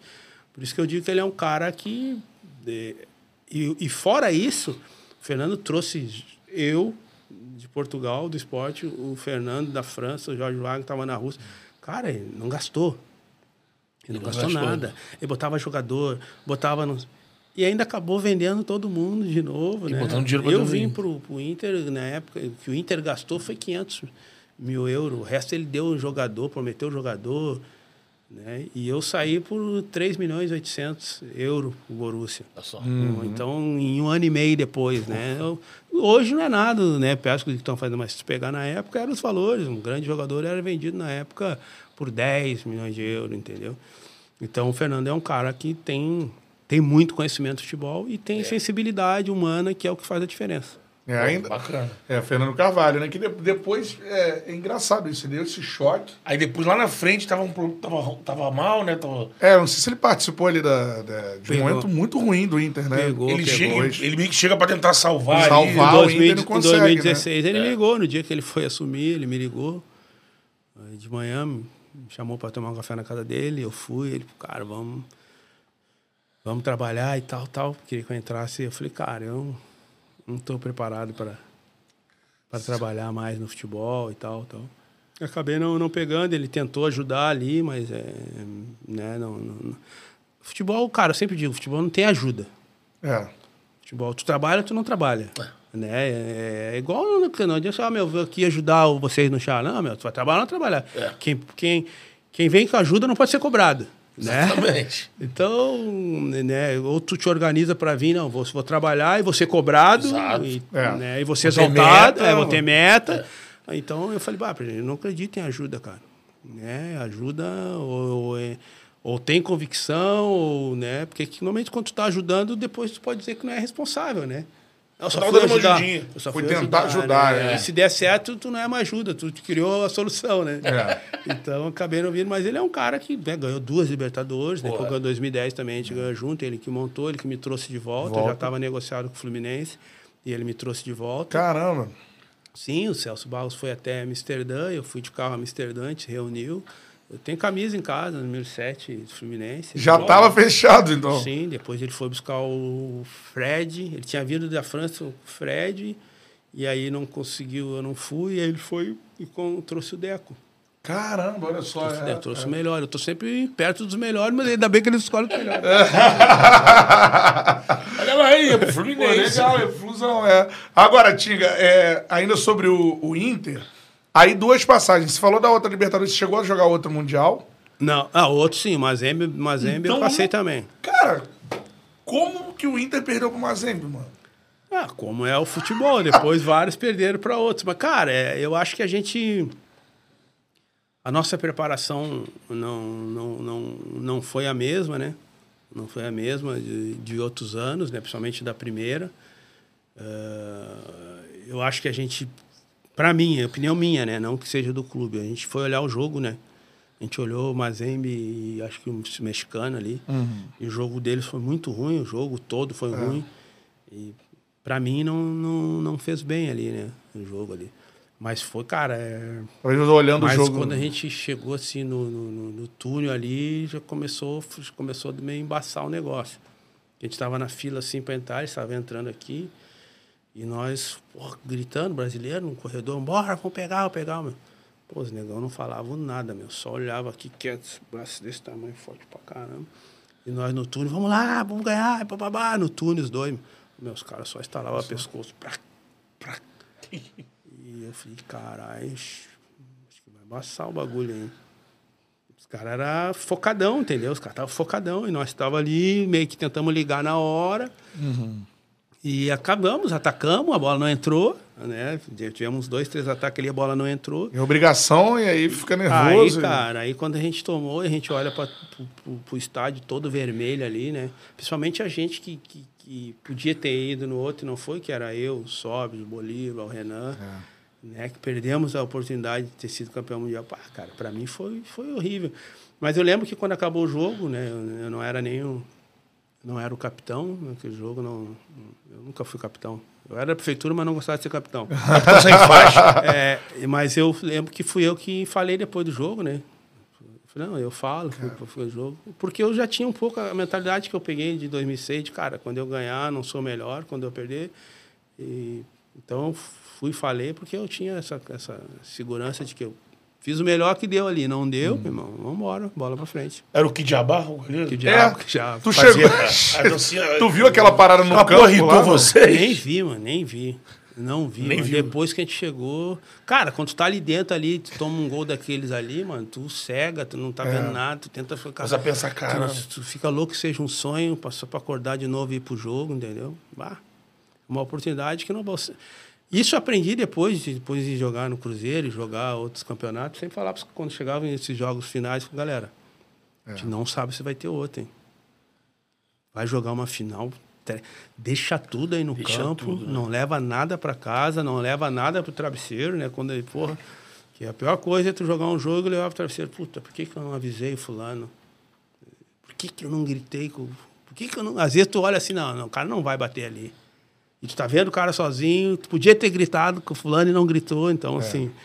A gente aprende também. Na verdade, eu aprendi mais com as derrotas que com as vitórias. Vitória tu comemora, né? Derrota. A todos esses caras grandes aí, e hoje em dia com a internet a gente fica vendo vídeo, todos, pegar um tipo Michael Jordan, ele fala, ganhei seis títulos, mas errei e perdi os outros todos. E aprendi muito nos que, nos que eu perdi, tá? Vitória é festa, né? Vitória é festa. Derrota que tu monta nela, perde sono, vai pra cima e é onde tu aprende, né? Caraca, você, é, mas, pô, a imagem do que diaba, vocês só viram depois, então. É, eu pelo menos Cara, vi só a depois. comemoração única na história do Não, futebol, né? Rodou o mundo. Não, É. de- depois e por muito tempo. Os caras faziam, jogavam aqui dentro do. Ah, é. Pô, Pra dava um zoar. grenal, os caras faziam. Grenal, É. torcedor, torcedor fazendo. É. pô. Por onde anda que diaba nesse momento, né, cara? Que doideira, né? Que antes, Porque- só, nunca, só fez uma graça e sumiu essa Não, figuraça. Figuraça. Desapareceu. Não, Eu queria só voltar Ah. um pouco pro primeiro título, porque tem uma figura que, pra gente que é do Rio de Janeiro, assim, é, é muito forte. E eu lembro que o time de vocês, assim, era um time que tinha as lideranças no campo, mas o Abelão tava num momento, assim, né, assim, acho que o auge do Abel, de tudo, toda a relação. Eu queria que você falasse do, do trato né, dele, né, que a gente vê de fora, né? Mas vocês ali, o comando, o quanto o Abel interferiu em vocês e na conquista do Inter, né? Cara, é, é, treinador como o Abel, né? É, Abel, é, Murici, que, que começou essa caminhada em 2005. é. né? Sim. Começou essa caminhada em falaste de 2005. 2005. E o Abel né, deu continuidade, melhorou assim algumas coisas também, né? A partir do momento que chegou jogadores, né? né, no- Naturalmente também qualifica o, o plantel. Ah, eu sempre digo que esse tipo de treinadores, eles tinham uma maneira de mexer com a gente que eu não sei se, se de repente o jogador de hoje consegue ver isso como algo diferente, né? Porque tinha uma época que o cara falava assim, cara, pô, vai lá, vai por mim, pô, preciso de ti. Isso era o suficiente para mim pensar assim, tipo, meu, pô, preciso ganhar, esse cara não ganhou. Porque eu, eu sabia, eu como colorado, eu sabia do, né, do passado do jogo contra o Olímpia, Sim. né? Sabia do o Abel já teve na trave para ganhar. Eu sabia, eu já tinha visto o Abel perder final com o Flamengo pro Santo André, eu tinha visto o Abel perder o Fluminense. Fluminense. Fluminense, é. Sabia o quanto aquele cara tinha também essa, essa coisa interna de, de querer ganhar, de fazer tudo para ganhar e um detalhe assim não ganhar, que não era nem culpa de A ou B. Então, tudo isso ele conseguiu transmitir para nós e, cara, tu correr pelo, pelo cidadão é totalmente diferente, né? Então, eu não sei como é que funciona hoje, né? Hoje, até porque tem mais treinadores de fora do que de dentro, né? Mas nós tinha essa coisa de o cara chamava o cara numa sala e falava, meu, bora, preciso de ti, cara. Pô, eu sonhei estar aqui nesse momento aí, preciso de ti. Isso para mim era muito mais forte que talvez o cara me explicar alguma coisa tática. assim, né? Eleição. É, às vezes, né? Era, pra mim era falar, meu, putz, esse cara precisa de mim. O ser humano precisa de mim, entendeu? E o Abel tinha uma habilidade tran- assim, impressionante de fazer isso, fazer tudo, jogar a causa dele pela lealdade que ele tem. Isso ele faz até hoje. né? Tu lembra da pré-eleição dele pra, pra final da Libertadores, assim? mano? Cara, ah, da, Ou tu da- tava tão. Cara, da final da Libertadores que eu lembro é da Rua de Fogo. Né? Quando, a gente, quando a gente chegou. Como assim? Primeira, primeira vez que o clube né, vai para a final acho, né, com a possibilidade de ganhar, ganhou o jogo fora, pô, todo mundo queria participar. Então, chegamos no estádio, uma hora, uma hora e pouca antes. Quando nós vamos chegar no vestiário, cara, tinha uns 40 carros no lugar que chega o ônibus. O torcedor largou o carro ali e meteu o pé pro estádio. Os caras, meu, vai ser multado aqui, pode me multar, eu quero é ser campeão. Mas eu vejo. Entrou pro estádio. Quando nós chegamos, o ônibus tinha uns 100 metros do, do, do estádio, bem da porta, ficava uns 100 metros, mas não conseguia chegar. Meu, não acha as pessoas. Eu falei, não vai achar. Eu falei, os caras não vai achar. Tá tudo lá O dentro. Colorado vende tudo que é campo, o cara largou o carro aí, falou, meu, ah, mas vamos guinchar, mas pode guinchar, cara, você é campeão na cabeça do cara, cara. E aí eles, o que, que eles fizeram, cara? Fizeram um corredor humano, pegaram todos os torcedores que estavam ali, primeiro pegaram segurança, fizeram, aí o torcedor começou a vir. E aí tu imagina, tu 100 metros entrando assim, meu. E o torcedor batendo no teu ombro, chorando e gritando. é meu, eu vim não sei da onde. Tinga, eu preciso ganhar, cara, eu vim não sei da onde. Ô, meu, eu vendi não sei o quê. Chorando. E tu entrando, cara, no campo. Eu, nem palestra, nem leio mais nada. Quando eu vi aquilo ali, eu falei, meu, nós vamos morrer aqui dentro, mas nós vamos ganhar esse Vou negócio. sangrar. né? Eu até brinco. Hoje, hoje, se eu tivesse no clube, eu ia propor isso, né? Eu falar, cara, vamos chegar ali na frente e vamos fazer esses caras caminhados 100 metros aqui no meio da torcida. até- Cara, foi uma palestra mais... Uma injeção de, de motivação. Imagina, meu. O cara tava a um metro É. de ti ali, falando, contando a história, meu, é hoje. Faz não sei quantos anos que eu espero esse momento. E tu entrando ali, cara. Nós, Que se, isso. nós se olhamos ali, cara, eu, Bolívar, Sobe, o jogador, olhamos assim, cara. Eu, eu nem sei o que é pra fazer aí dentro, mas nós vamos fazer. eu nem sei o que é pra marcar, mas nós vamos Deixar a marcar. vida aí, vamos pra cima, É, né? cara, foi, foi muito louco mesmo, cara. Pô, sensacional, galera colorada, ó. Um abraço pra galera colorada. Tamo aí em Porto Alegre, hein? Vamos ver se a gente vai no Beira Rio, né, irmão? Sim. É, temos dá um que né? Todo aquele complexo não. do Guaíba ali, mano, tudo muito A bonito. hora que quiser é só avisar que a gente tem uma. É mesmo? Nós temos uma chavezinha ali meio. Pô. Pô, vamos avisar, hein? o cara tem uma, ch- uma chave. Quando eu estive aqui esse ano, O nome da chave se chama Gol do Título Libertadores. Esse nome da A gente ficou de longe, a gente viu de longe. E assim, o Beira Rio é uma marca do futebol brasileiro. É. E a obra pra Copa deixou assim, o Beira É, Rio não, cara, revitalizado. não- E é o melhor gramado É, do Brasil. ó. É, e não, não, por É ser, não, não por ser colorado, mas. é, vocês não conhecem? Não. Vi, vi de longe. Tá, só. então eu vou, vou- vou propor pra vocês ver como é que vocês querem ir. Vocês têm que ir lá conhecer. E aí tem que ser verdadeiros, verdadeiros. Vocês vão falar em outro programa, que não precisa ser o meu, e falar, cara, o- se não é o melhor estádio, você vai ver lá no. É o tanto que várias pessoas falam, o Abel foi falar Deu, contra o né? Deu os aquele- caras ficaram bravos. né? Mas é, cara, uns- a- o, o jogador ele não quer falar direto. Como ele fala, é o melhor gramado. Isso. Não, Mas é o melhor aparelho, é o melhor é, na estádio. verdade, é o, é o- é o complexo. É que o jogador, como ele não está no, no Inter, ele não Sim. pode falar que é o melhor estádio. Mas os caras sabem que é o melhor estádio. Caraca, mano. mano, É, Então temos que. Vamos, Vamos, já, pô. já data FIFA já. É, é, data A gente FIFA, vai. Está aqui, pô, tem que visitar. É. lá o pessoal pra vocês conhecerem lá o estádio. Pô, Tinga, obrigado, cara. Vai ser uma Não honra trabalho no. Inter, tá? Só a galera que tá assistindo vai É. vamos ligar, não tem muita moral, só. vamos ligar, ah, diga, vamos pra lá. É. Não, não, eu vou conseguir aqui um voucher especial pros guri aqui. Ô, aí sim. Agora, o melhor é. Maneiro você falar isso, porque assim. A gente conversa muito sobre o Maracanã. O Maracanã tem um gramado horrível. É. É, principalmente depois Da da, da- de virar essa arena que virou, foram várias arenas. né? Foi mexido no solo, né? É, foi, foi Rebaixou. Fonte Nova, Maracanã, É. Mineirão também não tem um bom gramado. Brasília, né? Fica lá parado o estádio praticamente. E o gramado, quando vai lá jogar, é sempre ruim. E além disso, você tá falando que o, que o Inter ele fez o melhor estádio do Brasil. Assim. É melhor. Não, vocês vão. Olha, eu quero que vocês olhem, não vou induzir, Induzir, vocês. né? É. Olhe lá e vocês vão ver. O bagulho é, ficou. Bagulho louco. Né? Não, e vai pro E a reforma é esquisito, porque não saiu do É chão igual os outros, É, né, com a maioria, né? Isso aí. É, reforma e o negócio ficou. E tudo assim em torno, porque, cara, tu tá num estádio na beira do rio, as estradas ficaram sensacional, tá muito legal, cara. É muito legal. A hora do Guaíba é maravilhosa, assim, a gente teve aqui a estrutura pra caramba. É, Vai lá, não. fui lá. Pra praticar esportes. Acha um espaço e vai, que é, o negócio é, é europeu mesmo. Vamos marcar aí depois. Vamos. Saiu do ar e já marca pra ir. Vamos marcar. e outra, é, vai protagonizar, né? A gente vai voltar aqui, mas só pra. Vai protagonizar. Imagina esse Beira Rio com Fluminense Internacional, Ah, né? Esse jogo de semifinal de Libertadores. Prepara que na Pô, volta o Caldeirão tá garantido. O Caldeirão tá garantido. O que, que tu acha que vai ser a semifinal de Libertadores aí, mano? Cara, é. É, quando pega dois times do Brasil, o negócio fica. Cara, o Fluminense tá jogando um futebol que. É, né? que né, seria uma quebra de, de paradigma tu, tu conseguir ganhar uma Libertadores, que é um campeonato extremamente rígido, um campeonato pesado, né, em termos de força, jogando o jeito que eles estão jogando. Esse time bailarino do Que Diniz eu, cara, aí. eu sou colorado, mas eu sou. pô, se- é, o- a- como eu gostava de olhar o time do Jesus jogar, Sim. eu parava para olhar o, o time do Flamengo jogar. Eu paro para olhar hoje o Inter por ser o Inter, né, de, e, e o Fluminense. Pelo futebol. Eu paro para olhar, jogar assim, que, puta, vale 90 minutos, assim. É, E eu sempre falei isso, mesmo antes de estar na, na final, desde que o Diniz começou a botar esse jeito de jogar ali. É, e, e acreditar que tu consiga ganhar uma Libertadores jogando assim, do começo ao fim, não é tão... Simples. Só com o André ali. Seria uma quebra, assim, de, né...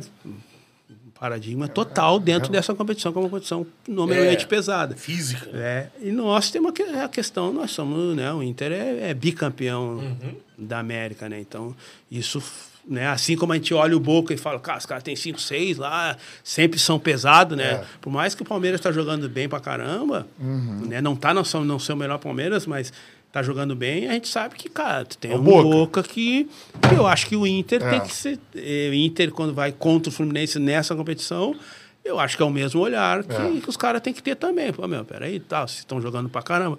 Mas os caras ganharam duas. É, isso aí. Eu acho Então que o é confronto pesada. pô. É, então E- tá. e é igual, um- cara, é É, eu igual. acho que Tem um, joga... equilibrado. é, e tem um jogador que chegou há pouco É, tempo que A janela do Inter É. foi muito bem feita. né? eu sou muito fã, que é o, pô, o Ener Valencia. Né? Tá jogando, tem o Bruno Henrique também, que é um jogador. Ah, eu- O Inter, que, como é que eu vejo hoje o Inter, né, cara? O Inter, se tu for pegar ali todo o pilar ali, são todos jogadores que já jogaram. Rodados. Copa do. Mundo. O Aranguiz, né? né? O, o Arangues jogou Copa do Mundo, o goleiro jogou Copa do Mundo, o Mercado jogou Copa do Mundo. Os que não jogaram Copa do Mundo, que são mais novos, são os jogadores que estão jogando fino da bola, que é o Vitão, o, o lateral direito está jogando muito bem, o René já ganhou Já tudo ganhou, no Flamengo. é. Aí tu pega o Alan Patrick, tá jogando demais. Acho que muita bola, hein? meia tá jogando igual ele. Acho que mesmo? hoje no Brasil talvez o Rascaeta esteja jogando. tá- é, no momento- Que não tá melhor É, que ele no momento, né? O, o Veiga, talvez, mas eu acho que hoje o Alan Patrick tá jogando na posição dele, acho que ele tá entre os melhores no Brasil.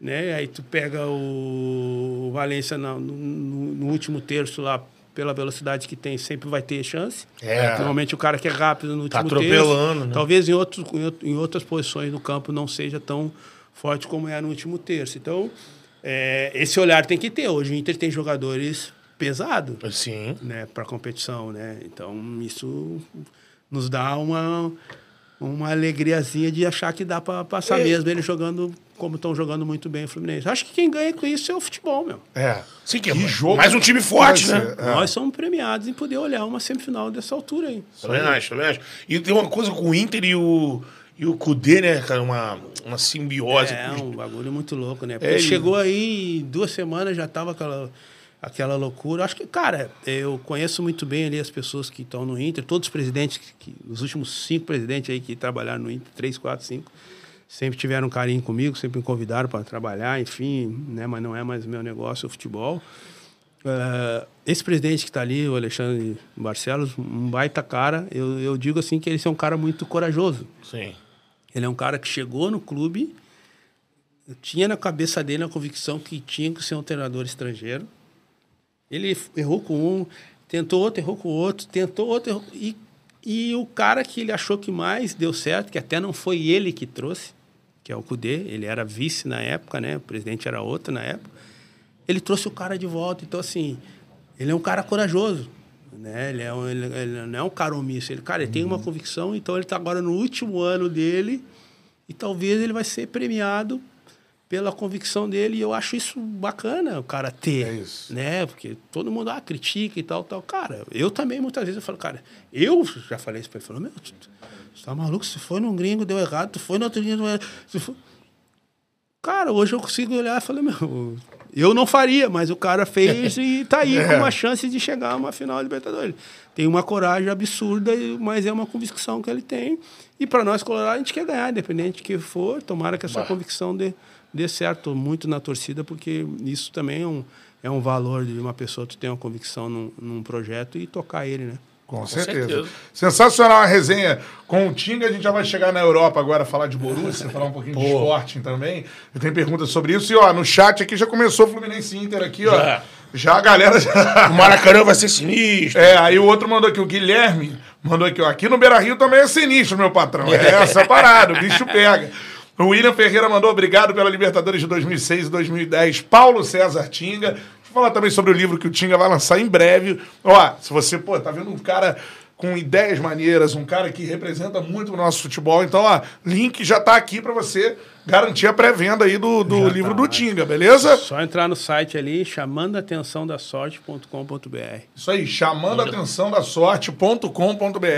Você já pode garantir a pré-venda, o link está aqui na descrição do vídeo, beleza? E, tem também- QR Code na tela agora, não é? Tem QR Code aqui? Tem. Como é É. que os, viu como é que os Ah, guris tão? garoto, Os viu?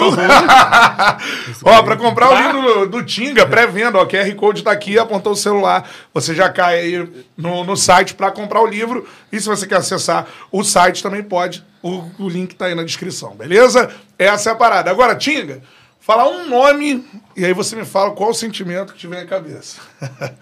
Márcio Rezende de Freitas. Porra. Podia fazer o que você faz aí quando você pede. Eu gostei quando você pede pro cara dar um like. Como é que faz? É dar um. Voadora no peito do Ah, lado. podia ser.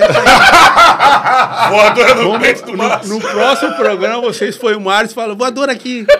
No linkzinho ali. Cara, em 2005, né, o campeonato controverso.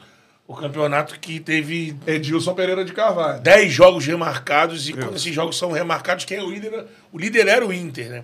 E aí, após esses jogos remarcados, termina o Corinthians, e aí tem esse jogo. Só pra conte- contextualizar, Corinthians né? do Tevez, Corinthians mais. Neves, é. Corinthians da, do Kia, né? É. Isso. E o Inter que MSI. é, até hoje não conseguiu esse título é, brasileiro tão sonhado, né? Exato, lá. O último é o de 79, né? Isso. 79. E aí o jogo, Inter e Corinthians, No Pacaembu. no Pacaembu. E aí tem um lance que eu quero que você lembre pra gente. Um- Que é um assalto, não é um lance, não é um assalto, né? É um pênalti, É né? um assalto aquilo ali, cara. É, o, aquele, aquele campeonato, ele né, tava todo comprometido. Eu lembro que a gente ia jogar contra o Fluminense, nós, se eu não me engano, nós estávamos em primeiro, Fluminense acho que segundo e Corinthians em terceiro. E aí dormimos, o negócio come, começou a acontecer no sábado. A gente ia dormir, quando a gente acordou pro café, os caras falaram, meu, nós estamos em terceiro. Mas como assim, meu? Nem jogamos, teve jogo na madrugada. Que aí tiraram os pontos, tinham que jogar de novo. E como o jogo que ele apitou nosso, que estava comprometido, a gente ganhou o jogo, que era contra o Curitiba. Então a gente perdeu aqueles pontos, tinha que jogar de novo. E acabou que o Corinthians eh, tinha perdido a maioria dos jogos, voltou a jogar e ganhou os jogos deles. E acabou que o Corinthians conseguiu passar na nossa frente e a gente foi buscar. Né? O Murici foi especial naquele momento, ele conseguiu transmitir para nós, cara, temos que ir, aquele jeito dele, temos que ir, meu. Temos que ir, meu, aquele jeito dele. e trabalhando pra caramba, como Murici, né, um dos caras que mais trabalha dentro do campo, assim, um cara ah, sério demais, assim, tem um, um jeito dele que eu gosto muito do cara eh, muito sério. E aí a gente chegou para aquele jogo contra o Corinthians e falou, cara, hoje é o dia, conseguimos chegar. Nós tínhamos, acho que, dois pontos atrás, agora é ganhar e passar. E fomos Confronto direto. direto, fomos para dentro do Pacaembu, saímos perdendo 1 a 0 Gol do Tevez, se eu não me engano. E o Sobis, que foi o goleador do campeonato, tava tudo que o alemão fazia ia lá- só lá no trinco, ele só escolhia a gaveta para dar de esquerda, de direita.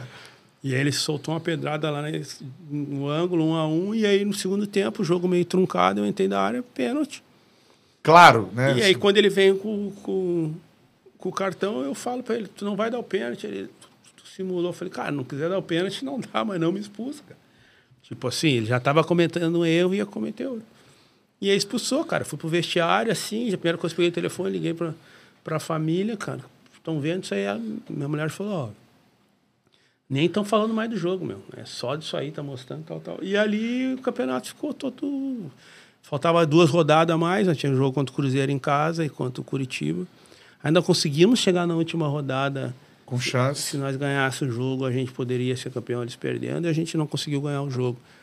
E aí ficou esse, essa lenda até hoje. Eu chego, eu, eu chego em São Paulo, em algum lugar, chego em São Paulo, no aeroporto, os que não é corintiano já falam, pô, te assaltaram, e o corintiano já fala que não foi pênalti. E dali criou-se uma, uma outra rivalidade, É né? isso, criou uma rivalidade dali, cara. E aí, anos depois, a gente cai aqui de novo, aí eu já como torcedor, olhando em casa, lembra o ano retrasado, acho que foi com a Bel, acho, O do, do, de, de- 2020, do pênalti, né? o pênalti, é. o pênalti do, do Ramiro, que bate na mão, Ah, do o juiz Ramiro. dá e tira depois, que o Flamengo foi campeão perdendo para São Paulo. Isso. Se nós ganhasse aqui, era campeão. E quis de novo cair com o Corinthians. né? Então criou essa rivalidade. O Corinthians faz aquela zoeira. Eu chego em São Paulo, os caras falam: trouxe o DVD? É, DVD. DVD, 2009 do Ronaldo. É, trouxe o DVD, zoa pra caramba.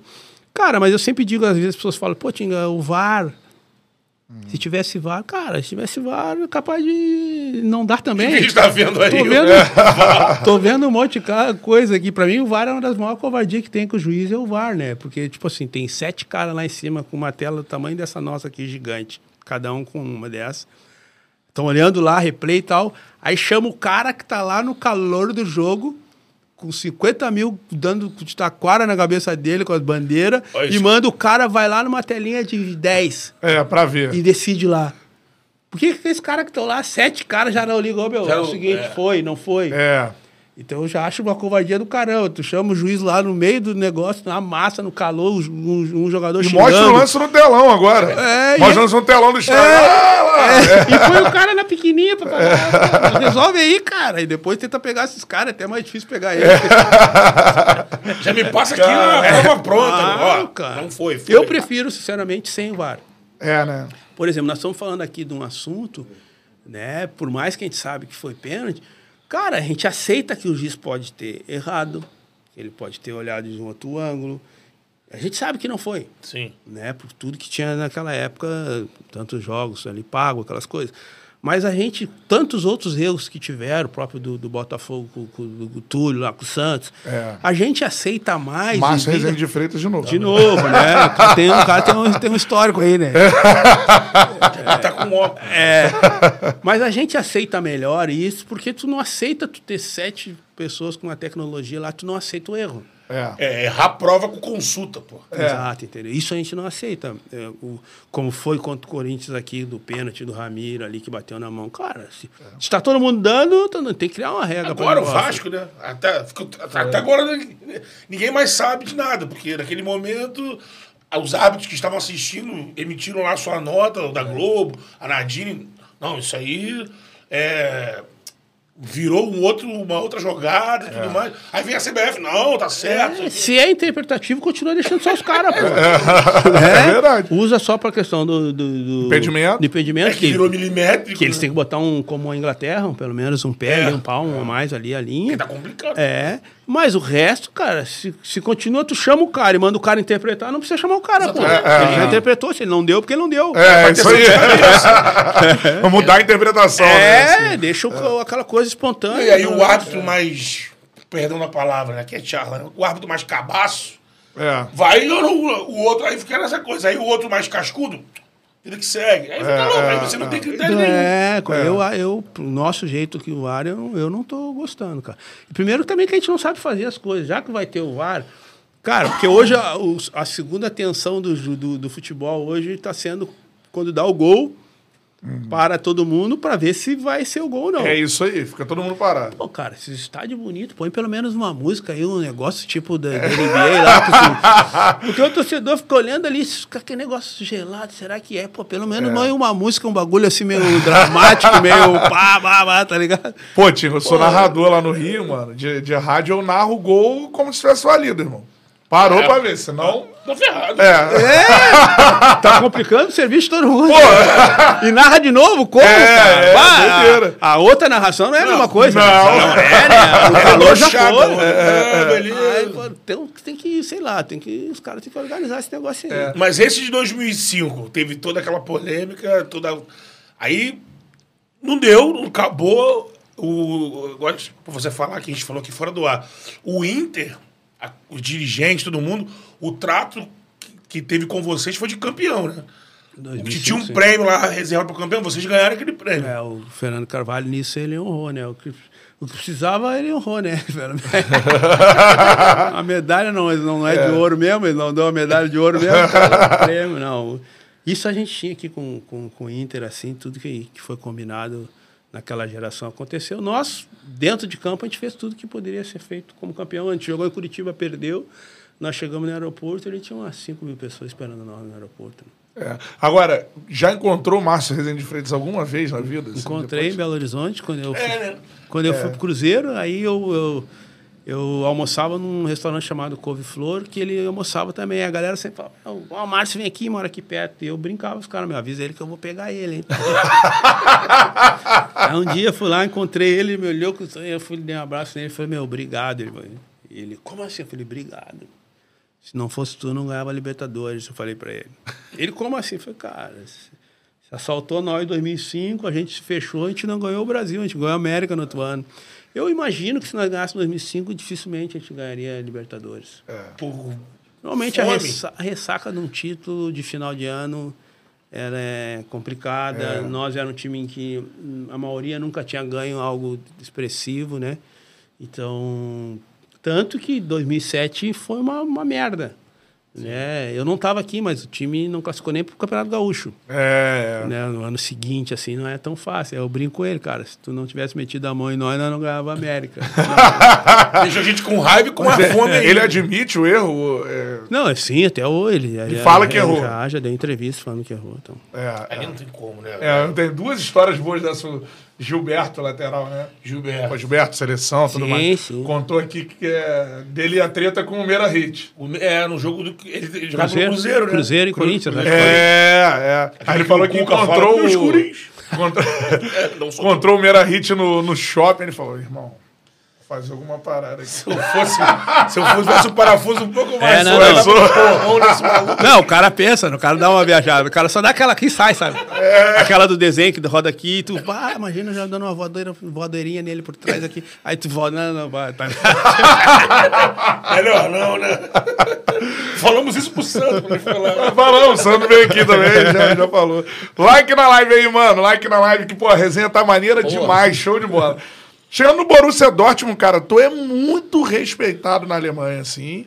É, e um clube, pô, é um estádio que eu quero ir no mundo, assim. É, É. um negócio. a muralha amarela ali. Como é que foi? parte, e tu falou aqui uma parada importantíssima também. Que seus quatro anos na Alemanha te mudaram como cidadão. Como, como é que foi isso, assim? Você mudou como? Cara, primeiro que eu, né, eu tinha um sonho, eu, eu tinha passado muito rápido pro Portugal, né? Fiquei só um ano e tal, não, não, não, não tinha vencido. Para mim, vencer na Europa era passar mais de dois, três anos, entendeu? E aí, quando eu cheguei no Borussia, já, já foi diferente, eu já entendi um pouco como é que funcionava, né? A questão profissional, tu chegou lá até profissional, vai... Se tiver que carregar goleiro, vai carregar goleiro, não interessa quanto, de onde você vem, depende da idade, vai carregar. Eu não, já cheguei mais, mais velho, mas o que impressionou assim é a questão, primeiro, da torcida, né? Eu, durante quatro anos, o menor público que eu joguei, um dia eles chegamos para jogar, acabou o jogo, a gente empatou a um, tava todo mundo reclamando no vestiário do alemão. Perguntei pro Dedê, o Dedê, que era, que era o prefeito, Dedê. prefeito máximo lá. É. Ô, Dedê, o que vocês estão reclamando? Ah, estão reclamando que tinha só 60, 63 mil no estádio. Né? Eu sempre joguei para né? A média lá era 71 mil pessoas, a gente Porra, jogava para 80, 82. Aí nesse dia tinha dado 63, estava tudo meio que reclamando, né? Caraca. Mas eu aprendi na Alemanha assim nos, no- nos jeitos mais eh, difíceis, né? Eu, eu tomei muita multa na Alemanha.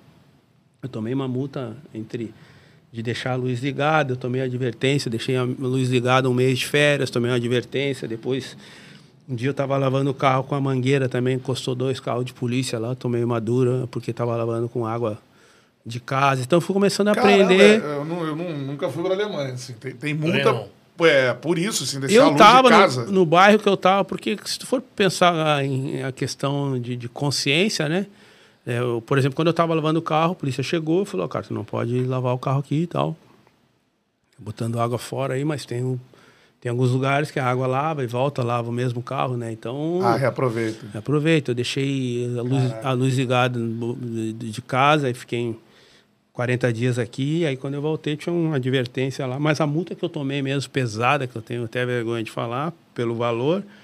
Eu como pão duro, assim, não gosto muito de falar do valor. Me pegaram dirigindo, né, sem, sem carteira. Na verdade, eu estava com carteira internacional, mas só pode seis meses, já estava dois anos. O capitão tinha me chamado, o Kell, que hoje é diretor do Borussia, era o nosso capitão, e falou, Tinga, a polícia vai te pegar. Eu falei, por que não? Você está dirigindo sem carteira? Eu falei, não, eu- tenho a internacional. Um dia eles me pararam, eu fui- estava levando meu filho no colégio, me pararam, pediram a carteira, eu dei, ele falou, não, isso aí não vale. Para resumir, 15 dias depois já estava no fórum, Caraca. né, já tinha audiência, e naquele dia eles me deram uma multa de 63 mil euros. Na época o euro estava cinco e pouco, e, e tinha que pagar em 30 dias ali, né, a multa. E tomei uma multa, primeiro porque como era um crime, era um crime de trânsito ali, era, como é que era feito, como é que chegou aquele valor, né? Era um percentual do que eu ganhava no ano. né? E por que, que eu digo que eu aprendi muito? Eu aprendi muito sobre isso, né? De por que, que eu vou lavar o carro né, com a água ali se eu vou botar fora? Porque se tu pensar o alemão, por que, que ele pensa assim? Eu cheguei lá em 2006, há menos de 80 anos naquela época, eles tiveram a última guerra, eles não tinham água para tomar, eles não tinham uma luz, né? Então é. é. um povo que cuida muito, né? Se tu for olhar, se tu for hoje para a Alemanha, a Alemanha é um dos melhores, melhores países do mundo. Sim. Pensa em nós, se há 80, 100 anos atrás caiu uma ponte, a gente demora 15 anos, 500 anos para fazer uma ponte. Os caras conseguiram se, se, se estruturar então, menos de 100 anos. arrasado com a guerra, né? Em menos de 100 anos, por quê? Porque os caras entenderam, cara, se eu botar água fora aqui, vai faltar para outro. Eu... E aí a questão de eu ter tomado daquela por ser uma, uma, uma, uma queixa-crime, o percentual do que eu ganho. Pergunta se um dia eu peguei carro. Nunca mais peguei carro. É, exemplar, né? Nunca mais. Isso é equidade. Aqui no Brasil, se todos nós estiver aqui, né, num ambiente, vai numa festa, todo mundo sai, passa o sinal vermelho todo mundo. Todo mundo vai tomar uma multa de 800 reais. Talvez 800 reais para um não é nada, talvez para o milionário não é quase nada, mas para um que é assalariado é quase todo o seu salário.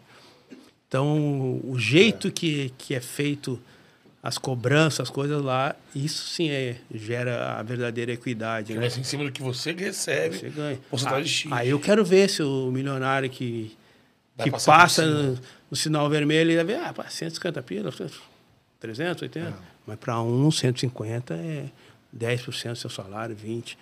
Então a Alemanha me ensinou muito isso e as questões básicas de disciplina, de, de trabalho. Então, quando eu voltei para o Brasil, eu voltei com essa consciência de cuidar, né, de, de, de, não ter o desperdício em tudo, né, de otimizar o tempo. Porque se a gente for olhar para o nosso mundo, e eu lembro que quando eu perguntei para o alemão, cara, tinha um vizinho meu alemão, eu falei, cara, vocês são chatos para caramba, vocês dão multa para tudo, dão advertência para tudo, chamam o cara para tudo.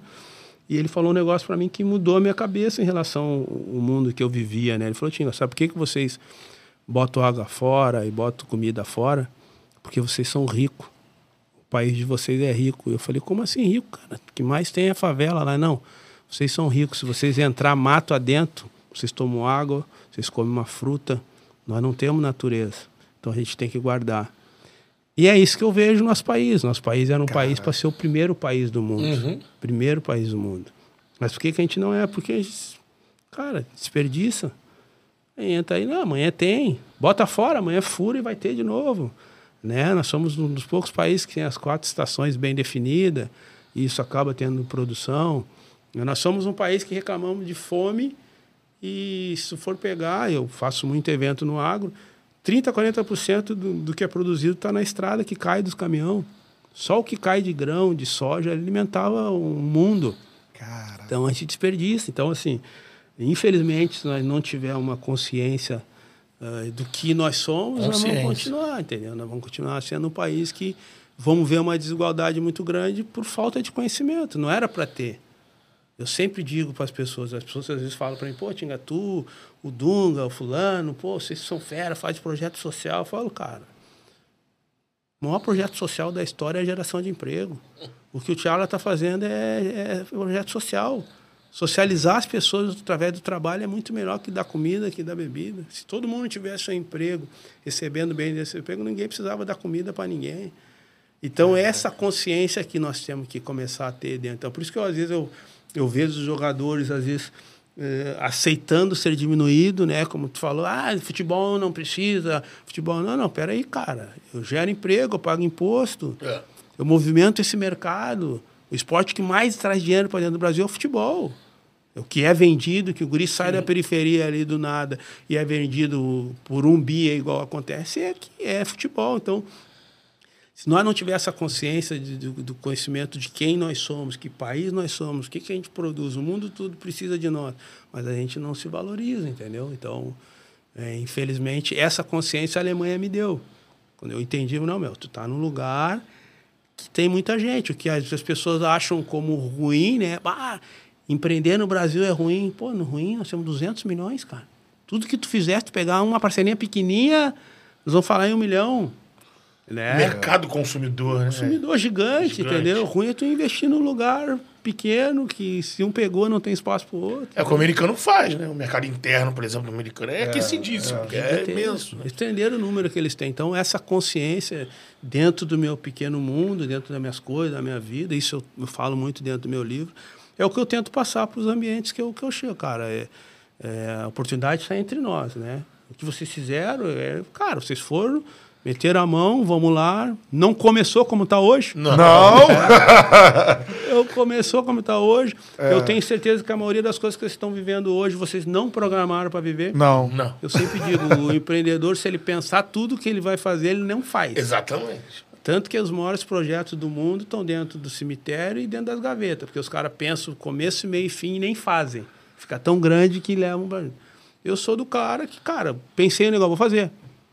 Depois, no meio do caminho, ele vai se, se, se adequando. Então, se moldando. Né? Então, eu, eu, eu penso que o futebol dá isso para nós, né? Ele dá essa criatividade, tu entender, conviver. Né? E eu fiz isso durante a minha carreira toda, eu consegui passar isso para alguns jogadores. Hoje eu vejo vários que jogadores que começaram comigo ali, que eu zoava muito, né? Eu sempre fui um cara que, né, como eu falei, eu tinha minha prefeitura, criava ali a galera, e principalmente nos meus últimos anos no Cruzeiro, a gurizada, tudo que subiu, hoje eu vejo esses guri aí, tudo bem, milionário, feliz. né? São quase todos meus clientes, né? Eu tenho uma agência de turismo, atendo mais de 200 jogadores no mundo todo. Caramba, olha só. É, eu tenho uma agência de turismo. E a, a galera, comecei com três jogadores, né? Comecei com três colegas, que era o William Bigode, o Egídio e o Elber, aí depois os caras começaram a ir para cada um para um clube, e aí começou a rede ah, se multiplicar. Boca, né? E, e aí hoje estamos aí no mercado todo, e o nosso forte nem é mais o futebol, hoje é o corporativo. Várias empresas são, são nossos clientes, porque entende que o, o tudo que a gente tudo que é intangível, né? Tudo que a gente vende e não pega na hora, a gente está fazendo pela confiança, né? E o turismo é, é confiança. Sim, total. É. Agora então, bota gente, projeto na tua é, mão. É, o cara paga e vai receber a passagem só ano que vem, né? É. Quem garante que eu vou entregar, né? A confiança que você tem na marca, né? É. Então essas coisas tudo eu lá tem, aprendi na Alemanha, cara. E, cara, sim. sensacional, ó. É, o QR Code está aqui, né? Está na tela, QR Code na tela, para você comprar o livro do time, que ele fala muito sobre é, essa sobre vida, sobre investimento. É, eu, sobre... Falo, eu falo o nome do meu livro, a galera deve estar olhando e deve falar, vamos, que loucura essa aí, chamando a atenção da sorte. Né? Na verdade, esse livro nasceu de uma pergunta, né? Eu sempre digo que move o mundo é as perguntas, né? É, graças a Deus, curiosidade não tem cura. É. Graças à curiosidade, muita coisa que a gente faz hoje acelerou porque alguém quis fazer diferente, né? Mas eu lembro que depois de fazer uma palestra, o cara me fez um, uma colocação, né? Falou, Pinga, pô, tu passou tudo isso aí e tal, mas tu, tu, tu, não acha que teve sorte? Tu acredita na sorte? Eu não esperava que havia aquela pergunta, né? Aí eu falei, cara, eu não acredito nem desacredito na sorte. Mas se a sorte existe, ela deve ser muito inteligente. Porque ela sempre escolhe quem trabalha, quem acorda cedo, quem se reinventa, quem vai de novo, quem testa, quem é. Como eu não sei se ela existe ou não existe, eu sigo chamando a atenção dela trabalhando. Só estou é, aqui, né? É, e eu estava nesse evento, aí um cara que viu, acordei 5 da manhã para ir para o aeroporto, o cara tá dentro de uma guarita, uh, fazendo um story, falou, ó, como eu vi na palestra ontem, estou aqui chamando a atenção da sorte, trabalhando. E aquilo me acendeu, eu falei, cara, esse nome é bom. Sim. E aí fiquei com isso aí, há quatro anos aconteceu isso, eu fiquei, eu vou lançar um livro e vai ser chamando a atenção da sorte. Então o livro eu conto 45 anos de sorte, né? E aí vem com essas histórias todas aí. E 45 anos de chamando a atenção. Como você falou do impacto da Alemanha na tua vida, né, pessoal, na tua cabeça, né? É, como cidadão, né, até como empreendedor.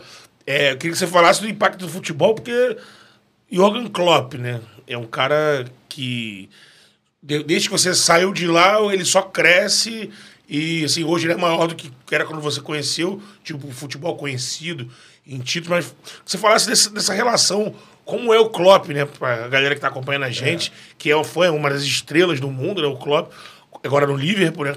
Quem é o Klopp? Cara, o Klopp hoje, assim, para nós brasileiros entender quem seria ele parecido, ele seria parecido seria da partilheira assim de Tite, Abel, esse jeito mais parceiro, né? Eu tenho duas experiências com ele, né? De, de no mesmo nos mesmos dois anos quando ele chegou, me chamou, era o mais velho do time, falou, cara, tu vai ser meu. Você é um dos meus líderes aí, aí depois tem aquela que eu vou para pré-temporada que ele brinca até hoje. Nesse dia o Lucas, o Lucas Leiva foi, foi lá pro livro foi lá e me ligou, pô, tava aqui com teu pai, que ele fica brincando, né? Eu chamo ele de pai do Lucas, nunca chamo ele de meu pai, né? Porque, porque ele, ele, que também que acabou com a carreira do Lucas no livro, acabou com a minha no Borussia, né? e aí eu chamo o Lucas, teu pai, Lucas bem, mas ele também gosta pra caramba do Lucas.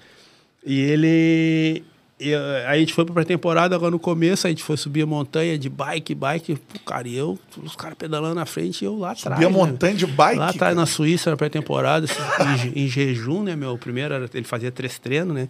Pai, eu não tava gostando daquele negócio. E ele ia junto? Ele acabou de chegar no clube, ele tinha vindo num clube pequeno do Mães, aí ele pô, impôs esses três treinos aí, o primeiro jejum, que era de bike, bah, eu Tava moral no clube, tava meio esquisito ali, meia perninha, não queria fazer muito e tal. E ficava lá atrás, tal, tal, tal.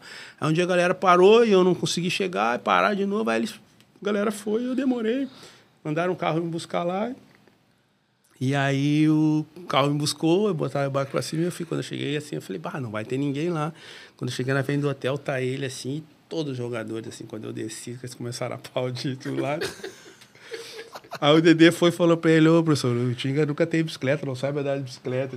aí, aí, até hoje ele sempre fala, ele, quando ele me conta, né, às vezes o, filho dele é que toca no nosso projeto lá do, dos Legendas, da, das Legendas do Borussia, né? O filho dele que toca lá, um dos que toca.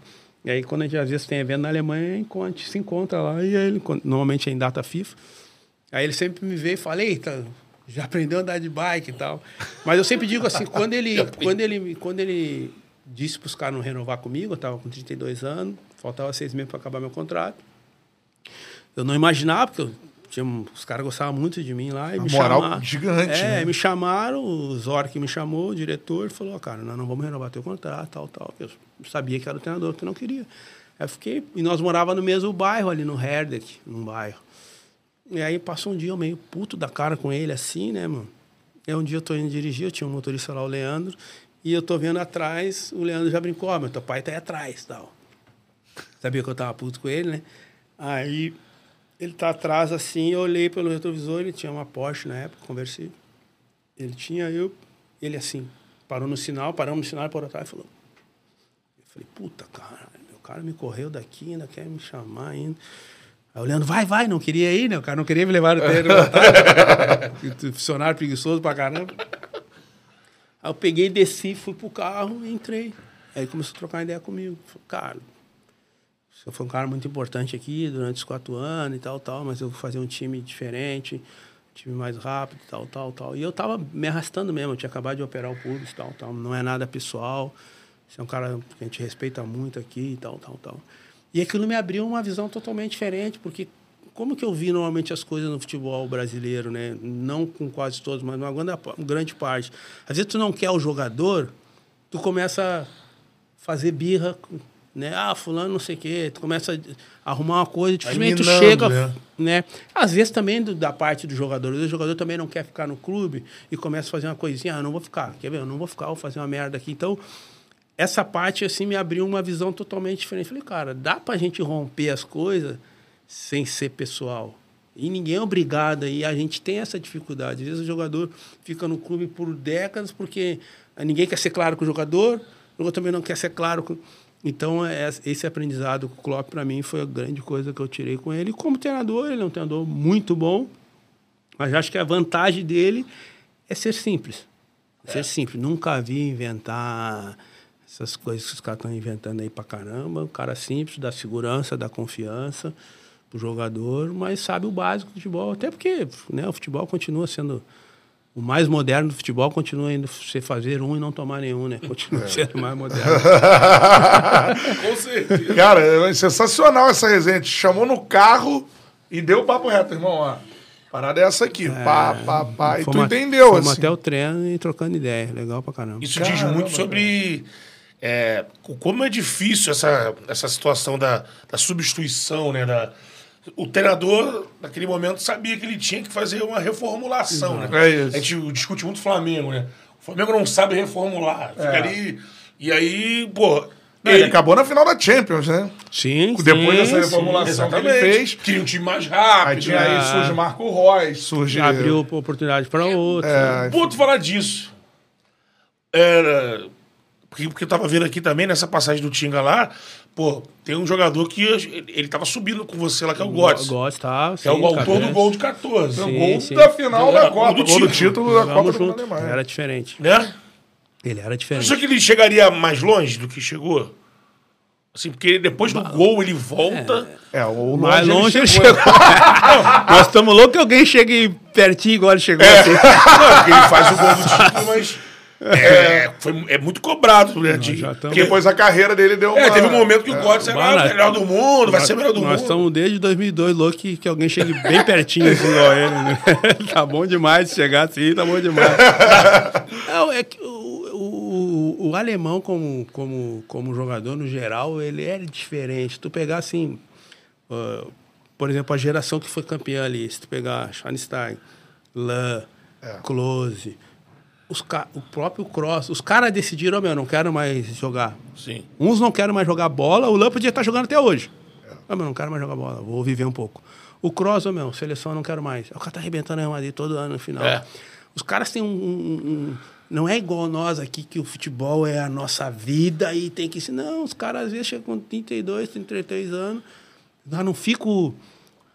Vamos até os 42, o cara, porque eles... O, o- o europeu vê valor em todas as profissões. É. Valor em todas as profissões. Da mesma forma. Não é aquela coisa assim, pô, cara, se tu não é mais jogador, tu não tem o mesmo valor.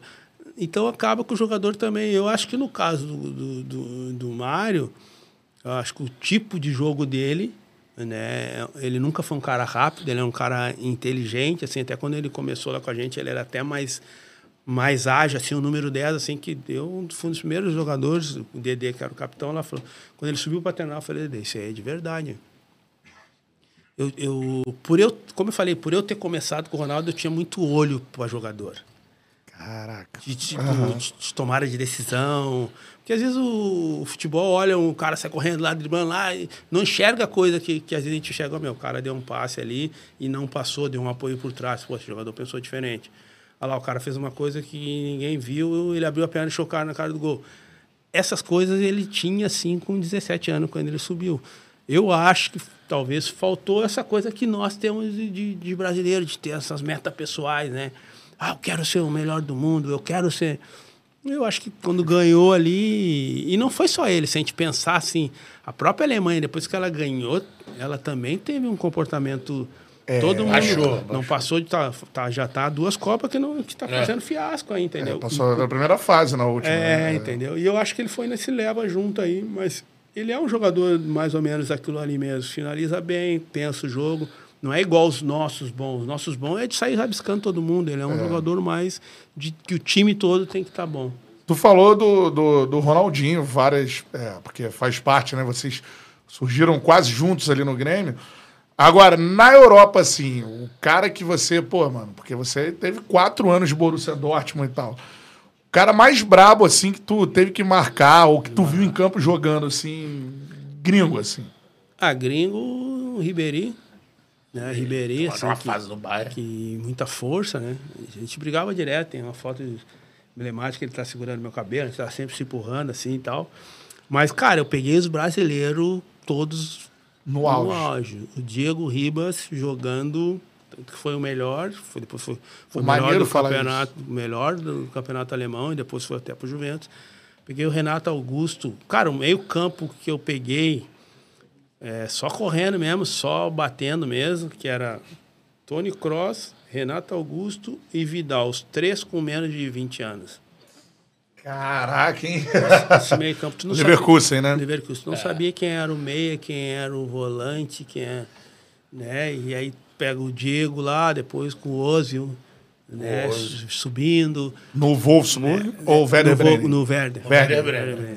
Então, assim, teve muito cara, mas de, gringo, assim, o Ribeirinho e o Robin, né? Que aquele, sabia que ele ia para aquele lado, mas ele ia, ia, ia fazer o gol. É. Mas eu, eu- o próprio Zé Roberto não era aquele meia número 10, mas era ruim porque andava, né? Mas eu sempre negociei bem com os jogadores, né? Eu, quando jogava de volante, assim, eu negociava, né? Hoje não dá para negociar mais, porque os caras pegam tudo. Eu falava, meu, eu vou encostar em ti, tu joga para trás ali e tal, não vou nem meter o pé, tu não erra, só não tenta girar, senão Tu falava com os caras? Ah, senão, não, senão a gente vai botar um pedágio, né? Mas, a gente tenta, vai negociar. Aí tem uns que não aceitavam a negociação. Aí, né? Aí o cara gira e tu dá, o cara, ah, mas eu te falei que não é pra girar, tu girou, então tá, tá valendo. Então tá valendo, tá liberado. mas, né, assim, a maioria tu negocia. Né? O Zé era bom, gostava, o Zé era bom de negociar. O Zé, tu, aí ele, porra, tem que ir. Eu Falei, não, então atravessa pro outro lado, não fica aqui, pai. Pô, o Zé tava jogando agora no final de semana. É, Lendas do Real. Pai, eu Cunha. tentava, esse era, por mais eu tentava negociar, porque era foda se Porra. correr, pá, pá, passada lá, eu já entrava logo na vida dele, não começa, ele falava, não começa, Tinguinho. Eu chamo ele de Vintinto, né? Eu falou, Vintinto, tá, como é que tá hoje? Mentindo. Poxa. Aí ele, não, não, não começa. Falei, ô Zé, pô, vai pro outro lado, Zé, aqui não, cara, se tiver, vou botar pedágio, pai, hoje não tô muito Vou legal. botar pedágio. Já briguei com a nega semana, alguém vai, alguém vai pagar isso aí, né? Aí ele, não comete, não comete. Começava os facão pra lá. Eu falei, ah, eu e ele era pelê também. Peguei Pô, que galera, galera boa, mas o, o Diego era embaçado, cara. É mesmo, cara. O Diego. Diego Foi o melhor jogador do campeonato, né? Verdade, o o ano que ele jogou. Bremen, né? É, foi, levou títulos, cara. tem golaço de meio do campo, né? É, e o, e o Leverkusen, porque os três eram assim, pô, Vidal com 18, acho que o Renato era o mais velho, tinha 20, cara. O Renato é o melhor jogador do Brasil hoje, imagina. Eu sou fã do Renato, os caras que. Pô, maneiro tu falar dos dois assim. E, e de dois jogadores brasileiros que talvez assim, né? Ah, Renato, Augusto e Diego. Aí você olha, pô, o cara não jogou no Real Madrid, né? Não foi. Mas assim, pô, eles no auge na Alemanha jogavam esse nível de futebol aí. Você tá falando do É. Renato no meio do, do Vidal e do, do Tony Toni Kroos, pô. É que a gente costuma valorizar, né? O, A grama do outro. O grama do outro, cara, mas o próprio Eduardo, Carlos Eduardo, no primeiro ano dele no Offenheim, o cara atropelou. Carlos Eduardo, cara. Aí tu pega. É que depois ele caiu aí tu muito. pega o ataque que foi campeão do Volkswagen. No último ano que eu fiquei lá, o Volkswagen era o, o Grafite e o Dizenko. O Grafite era o cara. É. Os- tanto que os dois, eu não sei como é que os dois conseguiram. Um fez 19 gol, o outro fez 18. E vocês nem passavam a bola um pro outro, eu não sei como é que fizeram. Aquele gol no Bayern que ele faz, Grafite faz um golaço É, libertar- Então, assim, os caras jogaram pra caramba no, no nível que tinha um monte de cara. Tô falando do Diego na época que tinha, pô, Ribeirinho, Robin no, no, no, no Bayern. Né? Um cara que jogou muito também nessa época lá, Lincoln, o meia que jogava no Schalke. jogava- Chico, que jogou no Atlético Mineiro, isso, né? jogava, É, é. jogava junto com o Rafinha e com o Bordon, cara, jogou muito. Então, assim, é que normalmente a gente olha lá os caras e a gente fala, pá, é porque é de fora, a gente valoriza mais. Mas tanto que os 10 tudo era tudo nossos. Número 10 era tudo os caras que iam daqui pra jogar lá. brasileiro. É, isso aí. Sempre botou cara bom lá. E tu lembra de uma resenha com, com um gringo, assim, nessa? Porque negociar, assim, pô, o Zé Roberto, pô, a galera. Você conhece o Zé, jogava pra caralho. Porra. É absurdo. Agora, tu lembra uma resenha com um gringo, assim, de, pô, de marcação, assim, de, de campo, de jogo? Ah, não, com, com gringo não Ou tem não tinha- não tinha é, e os caras também não entendem muito, né? Já quando eles querem falar, esse cara, caralho, só vai caralho, caralho. Eles falam, né? É, eles gostam de falar isso pra caramba. Mas é. É que o cara tem que. Eu tinha que criar uma. Né? Tu tem que criar um, um personagem ali, né? Eu no Borussia ali, como eu era o mais velho do time, eu tinha na, na cabeça ali que, cara, eu era a imposição do, do time. E nem sou esse jogador assim, né? Até sou baixo pra ele, mas. Eu era um cara que acabava sendo uma imposição ali, de, de, de ter um. Respeito, é, né? É, porque o time era, é, era normalmente o alemão é leal em tudo e tal, tal Sim. né? E tal. Cara, tinha vezes que eu falava, ô Dede, nós ficamos, numa época nós ficamos quatro jogos perdendo o jogo direto em casa. Aí no último, no quarto jogo, eu falei, ô Dede, porra, manda a torcida dar um grito com a gente aí, bater em alguém aí, os caras aplaudindo toda hora, pô. Reunião no CT, Pô, pô. faz alguma coisa. Cabeção mano. de negro no meio do Poxa, treino. falei, ô Dede, deu um quatro jogos aí, cara, os caras estão pedindo foto aí, cara. Os caras dão uma batida no carro, pelo menos. Uma brasileirada, né? Ele, ele andava com um monte de amigos lá de Belo Horizonte falou: Meu, bota a roupa do, do, do, do Borussia nos teus amigos e manda eles bater no nosso carro aqui, pelo menos pra enganar nós aqui, pra dar uma pressão, cara. Fora isso. Pô, sensacional. Agora, Tinga, a gente vai abordar também um assunto aqui, reta final da, da nossa resenha. Infelizmente, cara, Pô. a gente imaginava que ia ser maneira, pô, e não, não tinha expectativa que ia ser tão maneira, assim, porque pô, o papo tá muito Porque a legal. gente mesmo. conhece- conhecia o jogador Tinga. É. Só que, pô, a pessoa do Tinga é, é, é cara. melhor ainda. Então, pô, o papo é muito bom, o cara é muito conteúdo, pô. É. E coisa boa pra falar, né? É, e tem um assunto que tá em voga que é racismo, principalmente nos Jogos da Libertadores, né? E Tu tem um caso né, Recorrente, recorrente. que sempre a galera, a galera lembra. A gente teve outro dia o Luiz Alberto Zagueiro com a gente aqui. Ele jogou no Boca, né? Sim, sim. E a gente foi falar com ele, ele falou, cara. Como é que foi, né? É, ele falou, eu não vi racismo, mas assim, os caras não. é, eu não fui tratado bem e tal. Depois ele foi contando as coisas. Aí eu fui lendo os comentários da galera. Pô, Luiz, isso aí é, é- é racismo, mano. Tá ligado? Tipo, é, talvez ele não, não Não levou. chegou. É porque não teve uma lá, injúria, né? é. Algo direcionado. Mas, assim, ele não era inserido no grupo. Que ele era muito, é, assim, maltratado em Não Buenos percebi. Aires. Na Argentina, a gente não vê jogador brasileiro atuando na Argentina. A galera, ah, mas é o dinheiro. Tudo bem, mas num segundo nível, num segundo escalão, não, podia claro, atuar? Não, vê. Poderia muito, tá louco? É, então, assim, queria que você falasse, O teu caso foi. lembrasse do seu caso Pergunta. que você viveu e falasse sobre o momento atual também, baseado nisso. Assim. Não mudou Vinícius- nada, tá piorando. Júnior, né? é. Cara, primeiro, assim, eu sou um cara eh, muito bem resolvido eh, nessas questões. Sempre fui, né? Não de agora. Eh, eu acho que, sim, né, citando um pouco do, do que o Luiz Alberto falou, ele é da mesma geração que eu, né? A gente se dava super bem.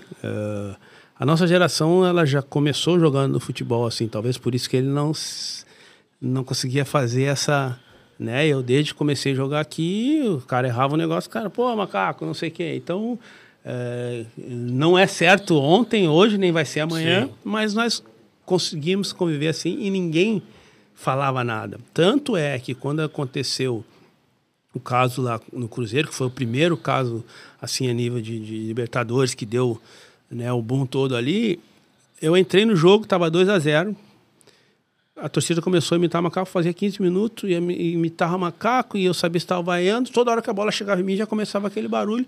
E eu falei, meu, eu não entrei, eu não entrei, no, eu não fiz nada no jogo, não bati ninguém, não, o time tá ganhando, fica esquisito isso aí. Quando acabou o jogo, a imprensa vem direto em mim, e eu nem me liguei que era por causa daquilo, porque, cara, isso já tinha acontecido várias vezes e nunca aconteceu nada. Já tinha acontecido várias vezes. E nunca tinha acontecido nada. E não só comigo, né, durante décadas do futebol. Esporte em Cristal tinha, que era o time. Não. Garcilaso. Real Garcilaso. Real Garcilaso. Quando a imprensa toda brasileira vem em mim na beira do campo, eu tomo um susto quando eles vêm tudo em mim, porque eu penso assim, cara, eu não entrei no jogo, não entreguei a merenda, não fiz nada de errado. Os caras falam comigo? Eu já montei na minha cabeça a famosa respostinha, né? Porque o- a- as pessoas falam que o jogador responde sempre a mesma coisa, né? Eu sempre digo, ou eles perguntam a mesma coisa, É. vai responder a mesma coisa. É isso. Eu já tô com com a resposta pronta. Ó, vamos trabalhar, vamos seguir de novo, semana que vem tem mais. Achando que eles vão perguntar do jogo. Jogo. A minha surpresa foi que o repórter lá de Belo Horizonte, que é até um grande amigo, falou: Cara, Tinga, como você se sente com esse ato de racismo imperando em 2014, num país tão próximo da gente? Tal, tal. E eu tomei um susto, porque eu já estava com o programa de resposta pronto na minha cabeça. E eu não sabia o que responder. E aí ele fala assim: ah, Você que foi campeão e viveu em vários lugares, ganhou vários títulos. Aí eu peguei o gancho e falei: Cara. Só falei isso, trocaria todos os meus títulos pela minha igualdade racial, social, em todas as áreas, em todas as classes. Aquilo foi o grande diferencial, porque normalmente o que, que a gente faz, né? Tanto que eu cheguei, presidente, quer quer delegacia, quer não sei que. Falei, Pô, que delegacia, velho? Bora pra casa, cara. Nunca... Os caras matam, rouba, não vai preso, o cara, eu vou fazer, eu fico passar a ter uma delegacia por causa disso, nunca... Era a cabeça que a gente tinha, né? E aí eu fui pro hotel, quando a gente chegou no hotel, para minha surpresa, tinha um monte de gente, já tinha saído em tudo que é lugar no mundo. E o que, que eu falo sobre isso, assim? eh, eu sou um negão que adora ser chamado de negão, né? Eu sempre digo, eu sei quando estão chamando de negão por educação, por carinho, e quando não estão, me posiciono, né? Então, o que, que, eu, que, que eu tento, assim, sempre passar, né? Nós tivemos o, o caso do Vinícius Júnior, né? Que aquilo é um racismo que todo mundo tá vendo, É. né? E a gente quer resolver mesmo, de fato, essas coisas, porque o que, que acontece? À medida que a gente fica discutindo, ah, não pode falar a palavra denegrir, ah, não pode chamar o cara de negão. Eu que tenho que chamar, se tu tá me chamando de negão ou não, se, não, se é com outra conotação, eu que tenho que posicionar. O que sente, Então, né? o que, que eu enxergo hoje no, no, no Brasil? A gente discute tanta coisa, ao meu ver, que não é racismo, que quando tem um ato de racismo, a pessoa fala, cara, nem quero escutar, porque parece que esses caras estão de mimimi. Eu lembro que logo que aconteceu o caso do Vinícius, o último caso dele, eu vi que vários jogadores né, do mundo todo, somente que estavam lá, colega deles, ah, fechado com o Vinícius, cara, era muito simples. Só falar, não vou jogar. Pega os negros e fala que não vai jogar, pra te ver. Mbappé parar na França, o outro para não sei. As caras olham, cara, é tudo isso no futebol? Porra, é tudo isso no futebol. Então nós somos, nós não temos valor. Então, às vezes, a gente faz os movimentos, ah, a gente põe a mão para cima, a gente fala. Então, eu lembro que quando me, o, nesse dia que deu o negócio do, do Vini Júnior, o Datena me ligou para me entrar no ar. E bem na hora que eu entrei no ar, ele está falando que ele tinha botado um número no programa dele lá para as pessoas ir lá e falar sobre o que, que precisava resolver nesse caso. E ele estava reclamando, assim, bem indignado, com razão, né? Pô, ninguém está falando sobre esse caso, ninguém está dando. E eu entrei no ar na hora e eu falei, ô Datena, posso dizer por que eu acho que ninguém está entrando aí? Por causa, de- por causa do que eu falei agora. A gente fica discutindo umas coisas que, que não é, na meu ver.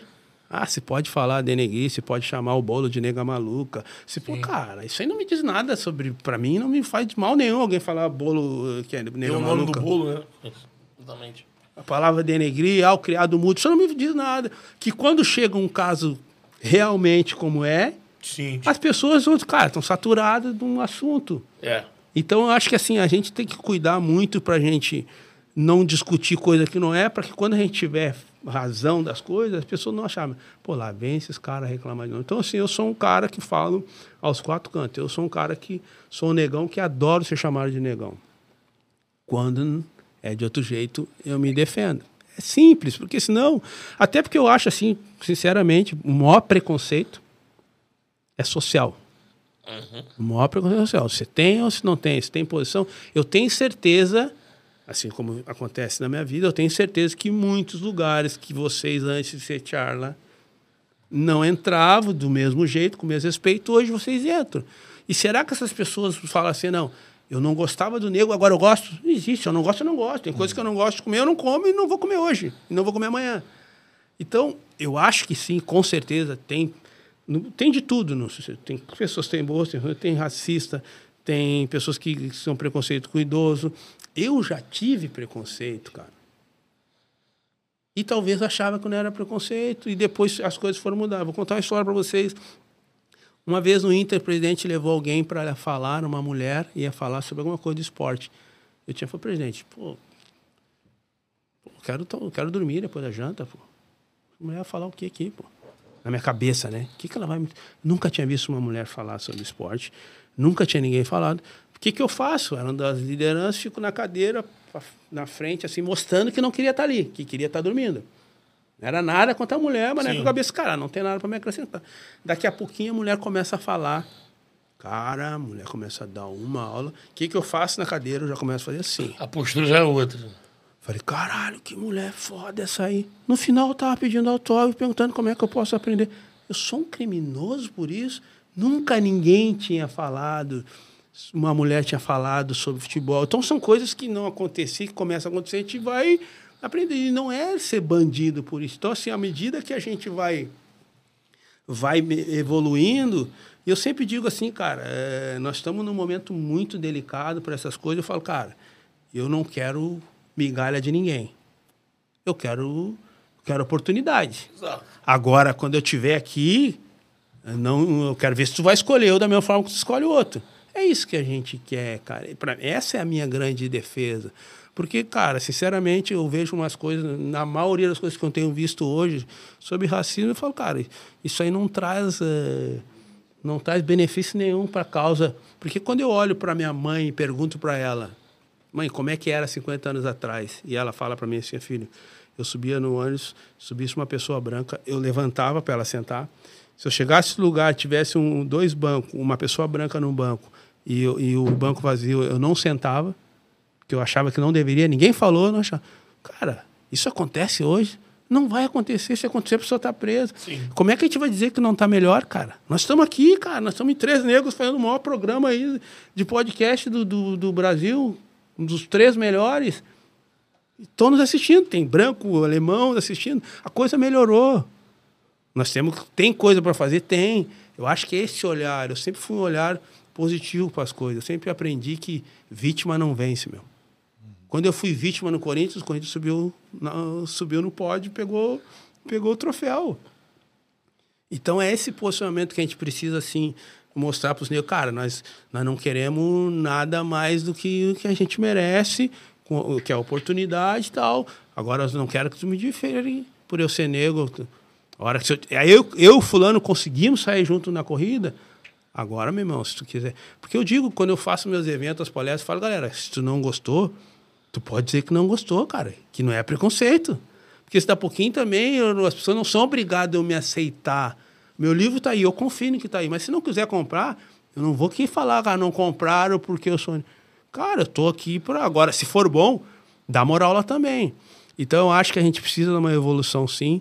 Não desse jeito, na maioria que eu estou vendo, que a gente está mais dividindo do que unindo. E a gente precisa de todo mundo. Eu tenho certeza que a maioria do que está nos olhando aí não sabe que, que nós precisamos evoluir no Brasil, mas que não está nem aí para a cor de vocês, para a minha cor, quer saber o que a gente tem ou o que não tem para dar. E vocês hoje são vencedores, isso mostra. É mais difícil? É difícil. A corrida foi atrasada? Foi atrasada. Sim. Isso é isso não dá para dizer. Ah, não, é meritocracia. Mas peraí, cara, meritocracia, tu sai lá na frente, eu saio aqui atrás, mas peraí. É. Encosta eu aqui e depois tu fala de meritocracia. É o que eu penso sobre, sobre o racismo. Não, tá bacana. Aí. Pô, sensacional. É, é a ideia do, do, do time, a galera tá isso tá mandando superchat, já vou ler. Exatamente. Queria falar é, sobre isso também, especificamente sobre a Comembol. Do seu caso para cá, a gente vê hoje, nos outros países da América do Sul, o Brasil é meio ilhado na América do Sul, né, em relação a série de situações. Tanto da gente não querendo ver, tem, tem isso também, Sim. o que acontece nos outros países, o Brasil né, meio que conta da língua, talvez. Mas essa parada acontece muito lá, né? Você falou que contigo foi várias vezes, né? Que tu, é. é.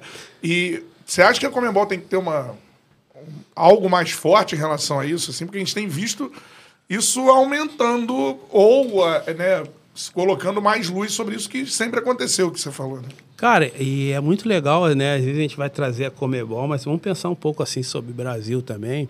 Porque, como eu falei, ao mesmo tempo que a gente é, fala bah, que o futebol, né, muitas lideranças do futebol, presidente de federação, presidente de CBR, presidente disso, presidente de clubes, falam isso, aquilo. Mas na hora de colocar nas posições, cara, o negro legal para jogar, né, para ir para dentro da arena, para jogar, para trazer o dinheiro, mas para dirigir, eu vou te dar um, eu vou te dar três três nomes, dois nomes. Paulo Miranda é um dos gestores do, do Atlético Paranaense. O Atlético Paranaense está todo ano batendo Libertadores, batendo no final. Nunca vi falar nesse cara, Verdade. uma seleção. Verdade. Fabinho, soldado do Flamengo, junto com o Juan. Todo ano o Flamengo batendo. Eu nunca vi falar desses caras. Toda hora roda sempre os mesmos. Ó, oh, para a seleção brasileira, estão falando fulano, fulano. E todos os mesmos caras que vivem falando, não, que o futebol tem que olhar para o negro. Olhar... Cara, nós temos caras ali que não entraram por causa da cor. Estão ali que são bons.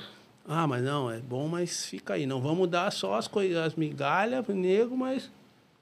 É igual eu falo, os caras, meu, eu quero ver o nego na, na, na, na, na economia, dar o, dar o Banco Central pro nego, dar o, a tecnologia. Por que, que não Ministério sempre, da Fazenda. Por que, que não sempre a cultura e o. Ação social. Cara, direito humano. direito humano. Não, não, aí a caneta do, do do, do, dinheiro, a caneta de desenvolvimento, nunca é. Então, assim, cara, é esse posicionamento que eu acho que falta, assim, a gente, peraí, cara, nós precisamos, cheguei aqui, tenho condições, não, eu não quero o que tu quer me dar, eu quero o que eu posso pegar, eu tenho garantia de, eu tenho serviço, eu tenho trabalho, eu tenho condição, eu tenho formação, eu quero pegar o que todo mundo pode pegar. É, no, no futebol, treinador, por exemplo, né?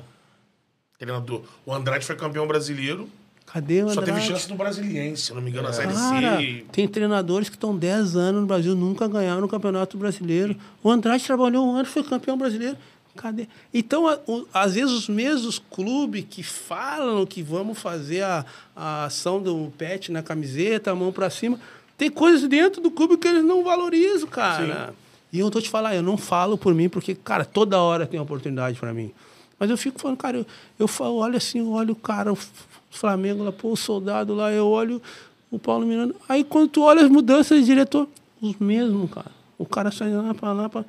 Então, é, acho que Comebol aquela parte que a gente reclama ali, né, de Pô, igual toda hora. O Fluminense foi lá, o cara imitando macaco. Cara, é difícil até para saber o que, que vai fazer com esse cara. Para mim, esse cara não tem que ir mais no estádio. É. Né? Porque não tem muito o que fazer, É, né? Dá close na cara, a imagem tá lá, filma. Filma esse cara, tá- e esse cara tem que estádio, mas... Entendeu? Mas é, eu acho que assim, essa, essa evolução que a gente fala, cara, é o seguinte, é, já aconteceu muita coisa, nós somos prova disso, né? Nós estamos aqui hoje, uma audiência gigante que vocês têm, porque as pessoas, cara, os caras têm conteúdo, não quer saber se, se é cabelo alemão, cabelo louro, você tem conteúdo, cara. Você tem conteúdo e assim nós vamos avançando. É isso que as pessoas querem, entendeu? Eu tenho certeza que você, vocês não gostariam de ter um podcast por ser negro. Ó, meu, vem cá que eu não vou te dar um podcast. Não, você não, quer isso. Eu também não quero isso. Xinga, vem cá que tu vai ser agora meu diretor porque tu é negro. Eu não quero. Parece que a pessoa que tá te dando essa oportunidade tá querendo, na verdade, se lim, dar uma limpada na barra, né? É, não é isso, entendeu? Não é isso. Que, cara, vocês estão aqui com esses caras, botamos É, a cara. Agora é o seguinte, agora que eu tô aqui, também me dá o prêmio. Eu não sou, não tô entre os melhores podcasts, eu quero meu prêmio. Sim. Eu quero subir no pódio aqui no final do ano, né? Dos melhores comunicadores. É isso que a gente, vocês têm que querer e vocês têm que ter. então é esse. Eu não quero nada, ah, não. Vamos dar agora para eles porque eles são, são negros, porque eles são loiros, porque eles são mulheres. Não, cara. Quem é trabalhador não quer isso. É. Eu não quero, se não for meu, se eu não tiver merecimento, eu não quero. Eu acho que a maioria dos negros é exatamente isso que pensa, entendeu? Eu não tô nem aí se o cara vai chamar de negão. Eu sou, cara, se for de outro jeito, eu me defendo. Entendeu? Até porque, se eu for pensar historicamente, as pessoas que mais me deram oportunidade nem são negros. Primeiro que os negros que eu conheci não tinham nem condições de me dar Te oportunidade, estavam junto comigo tentando. Então eu vou negar que falar, vou separar, que não, cara, meu primeiro treinador, o diretor que vem, o cara que me deu passagem, o cara que me deu. Então eu sou um cara que penso um pouco, né? Talvez alguns não gostem de escutar o jeito que eu falo. Eu sou um cara que afirmo, sei que há o racismo, mas não acho que. Eu não gosto daquela coisa que diz assim, ah, o Brasil é racista. Peraí, cara, eu estou falando de 200 milhões de habitantes. Tem racista, tem não racista, tem homofóbico, tem não homofóbico. Não podemos botar essas pessoas dentro de um, de um pacote e falar o país é isso, o país é aquilo. Não pode. Perfeito. Felipe Dias mandou um superchat que eu acho que vai resumir o que foi o nosso papo com o Tinga. Tem gente pedindo para esse vídeo passar nas escolas. Tem galera pedindo aqui. Felipe Dias mandou um superchat mandou aqui. Ó, o Tinga precisa voltar mais vezes para o Charla. Acompanho o futebol desde 94. Vi o Tinga jogar, sou flamenguista. Ele já tinha meu respeito. Meu respeito por ele só aumentou. Hashtag volta Tinga, cara. E o nosso também. Palmas pro Tinga que esteve no Charla Podcast. Aula! Cara, a gente esperava uma resenha fera. Mas, cara, você é um cara assim que. É, é isso que ele, né, o Felipe disse. aumentou bem. ainda mais a nossa admiração por você. Muito obrigado por ter aceitado o convite e inaugurado, nos recepcionado aqui. Começamos em Porto bem, Alegre. Começamos bem. Quando que o livro vai, vai ser lançado, Tim? Dia 7, 7 de. Na verdade, já está aí na plataforma. Isso gente aí. Pré-venda já tá rolando. te- Nós somos daqueles testa jogando, né? Já tá valendo. Mas é dia 7 de setembro, a gente lança a pré-venda e aí, final do mês, a gente tem uma festa aí, se Deus quiser, dentro do Beira Rio. Ô, sensacional! Aí, show Levar de bola. para casa, levar para dentro de casa.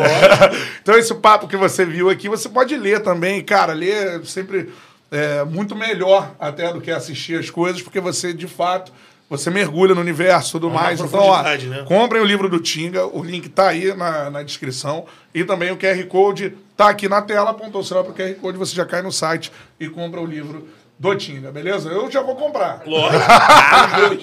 Já temos isso dois aí já. e outra parada, cara, temos que falar da nossa parceira, porque é Charla Tour Porto Alegre by KTO, mano. Pai, cara. Essa que é a parada, ó. E apostando na KTO, você ajuda muito o Charla Podcast, porque é a casa de apostas que é parceira do Charla. Exatamente. Entrando agora aí no QR Code que tá na nossa tela. QR Code da KTO, beleza? É isso. Show de bola, entrou no QR Code. Coloque aí o cupom CHARLA que você ganha 20% de bônus no primeiro depósito. É pra fazer aquela fezinha, não é pra levar a sério, né, mano? Dá aquela brincada, né? Já tá com o dinheirinho no bolso?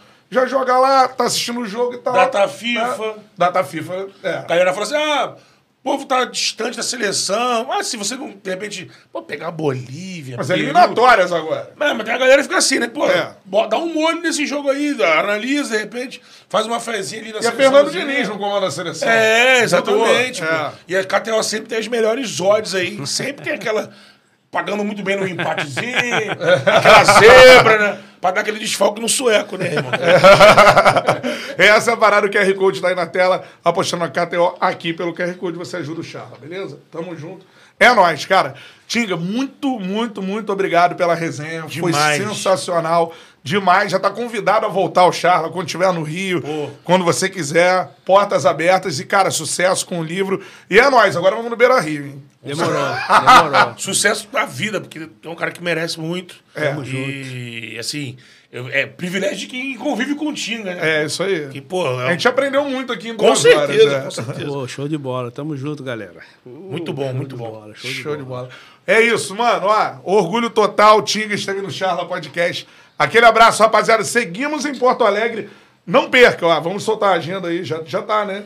No Instagram. Mas já tem gente Amanhã nova adianta, também sendo amanhã, amanhã adianta de amanhã. Amanhã Baldaço, né? Amanhã Baldaço, Farid. Fra Farid Baldasso Aí, aqui. Grenal. Grenal. Vai pegar fogo, hein? Valeu, galera. Aquele abraço. Foi o Charla Podcast. É nóis.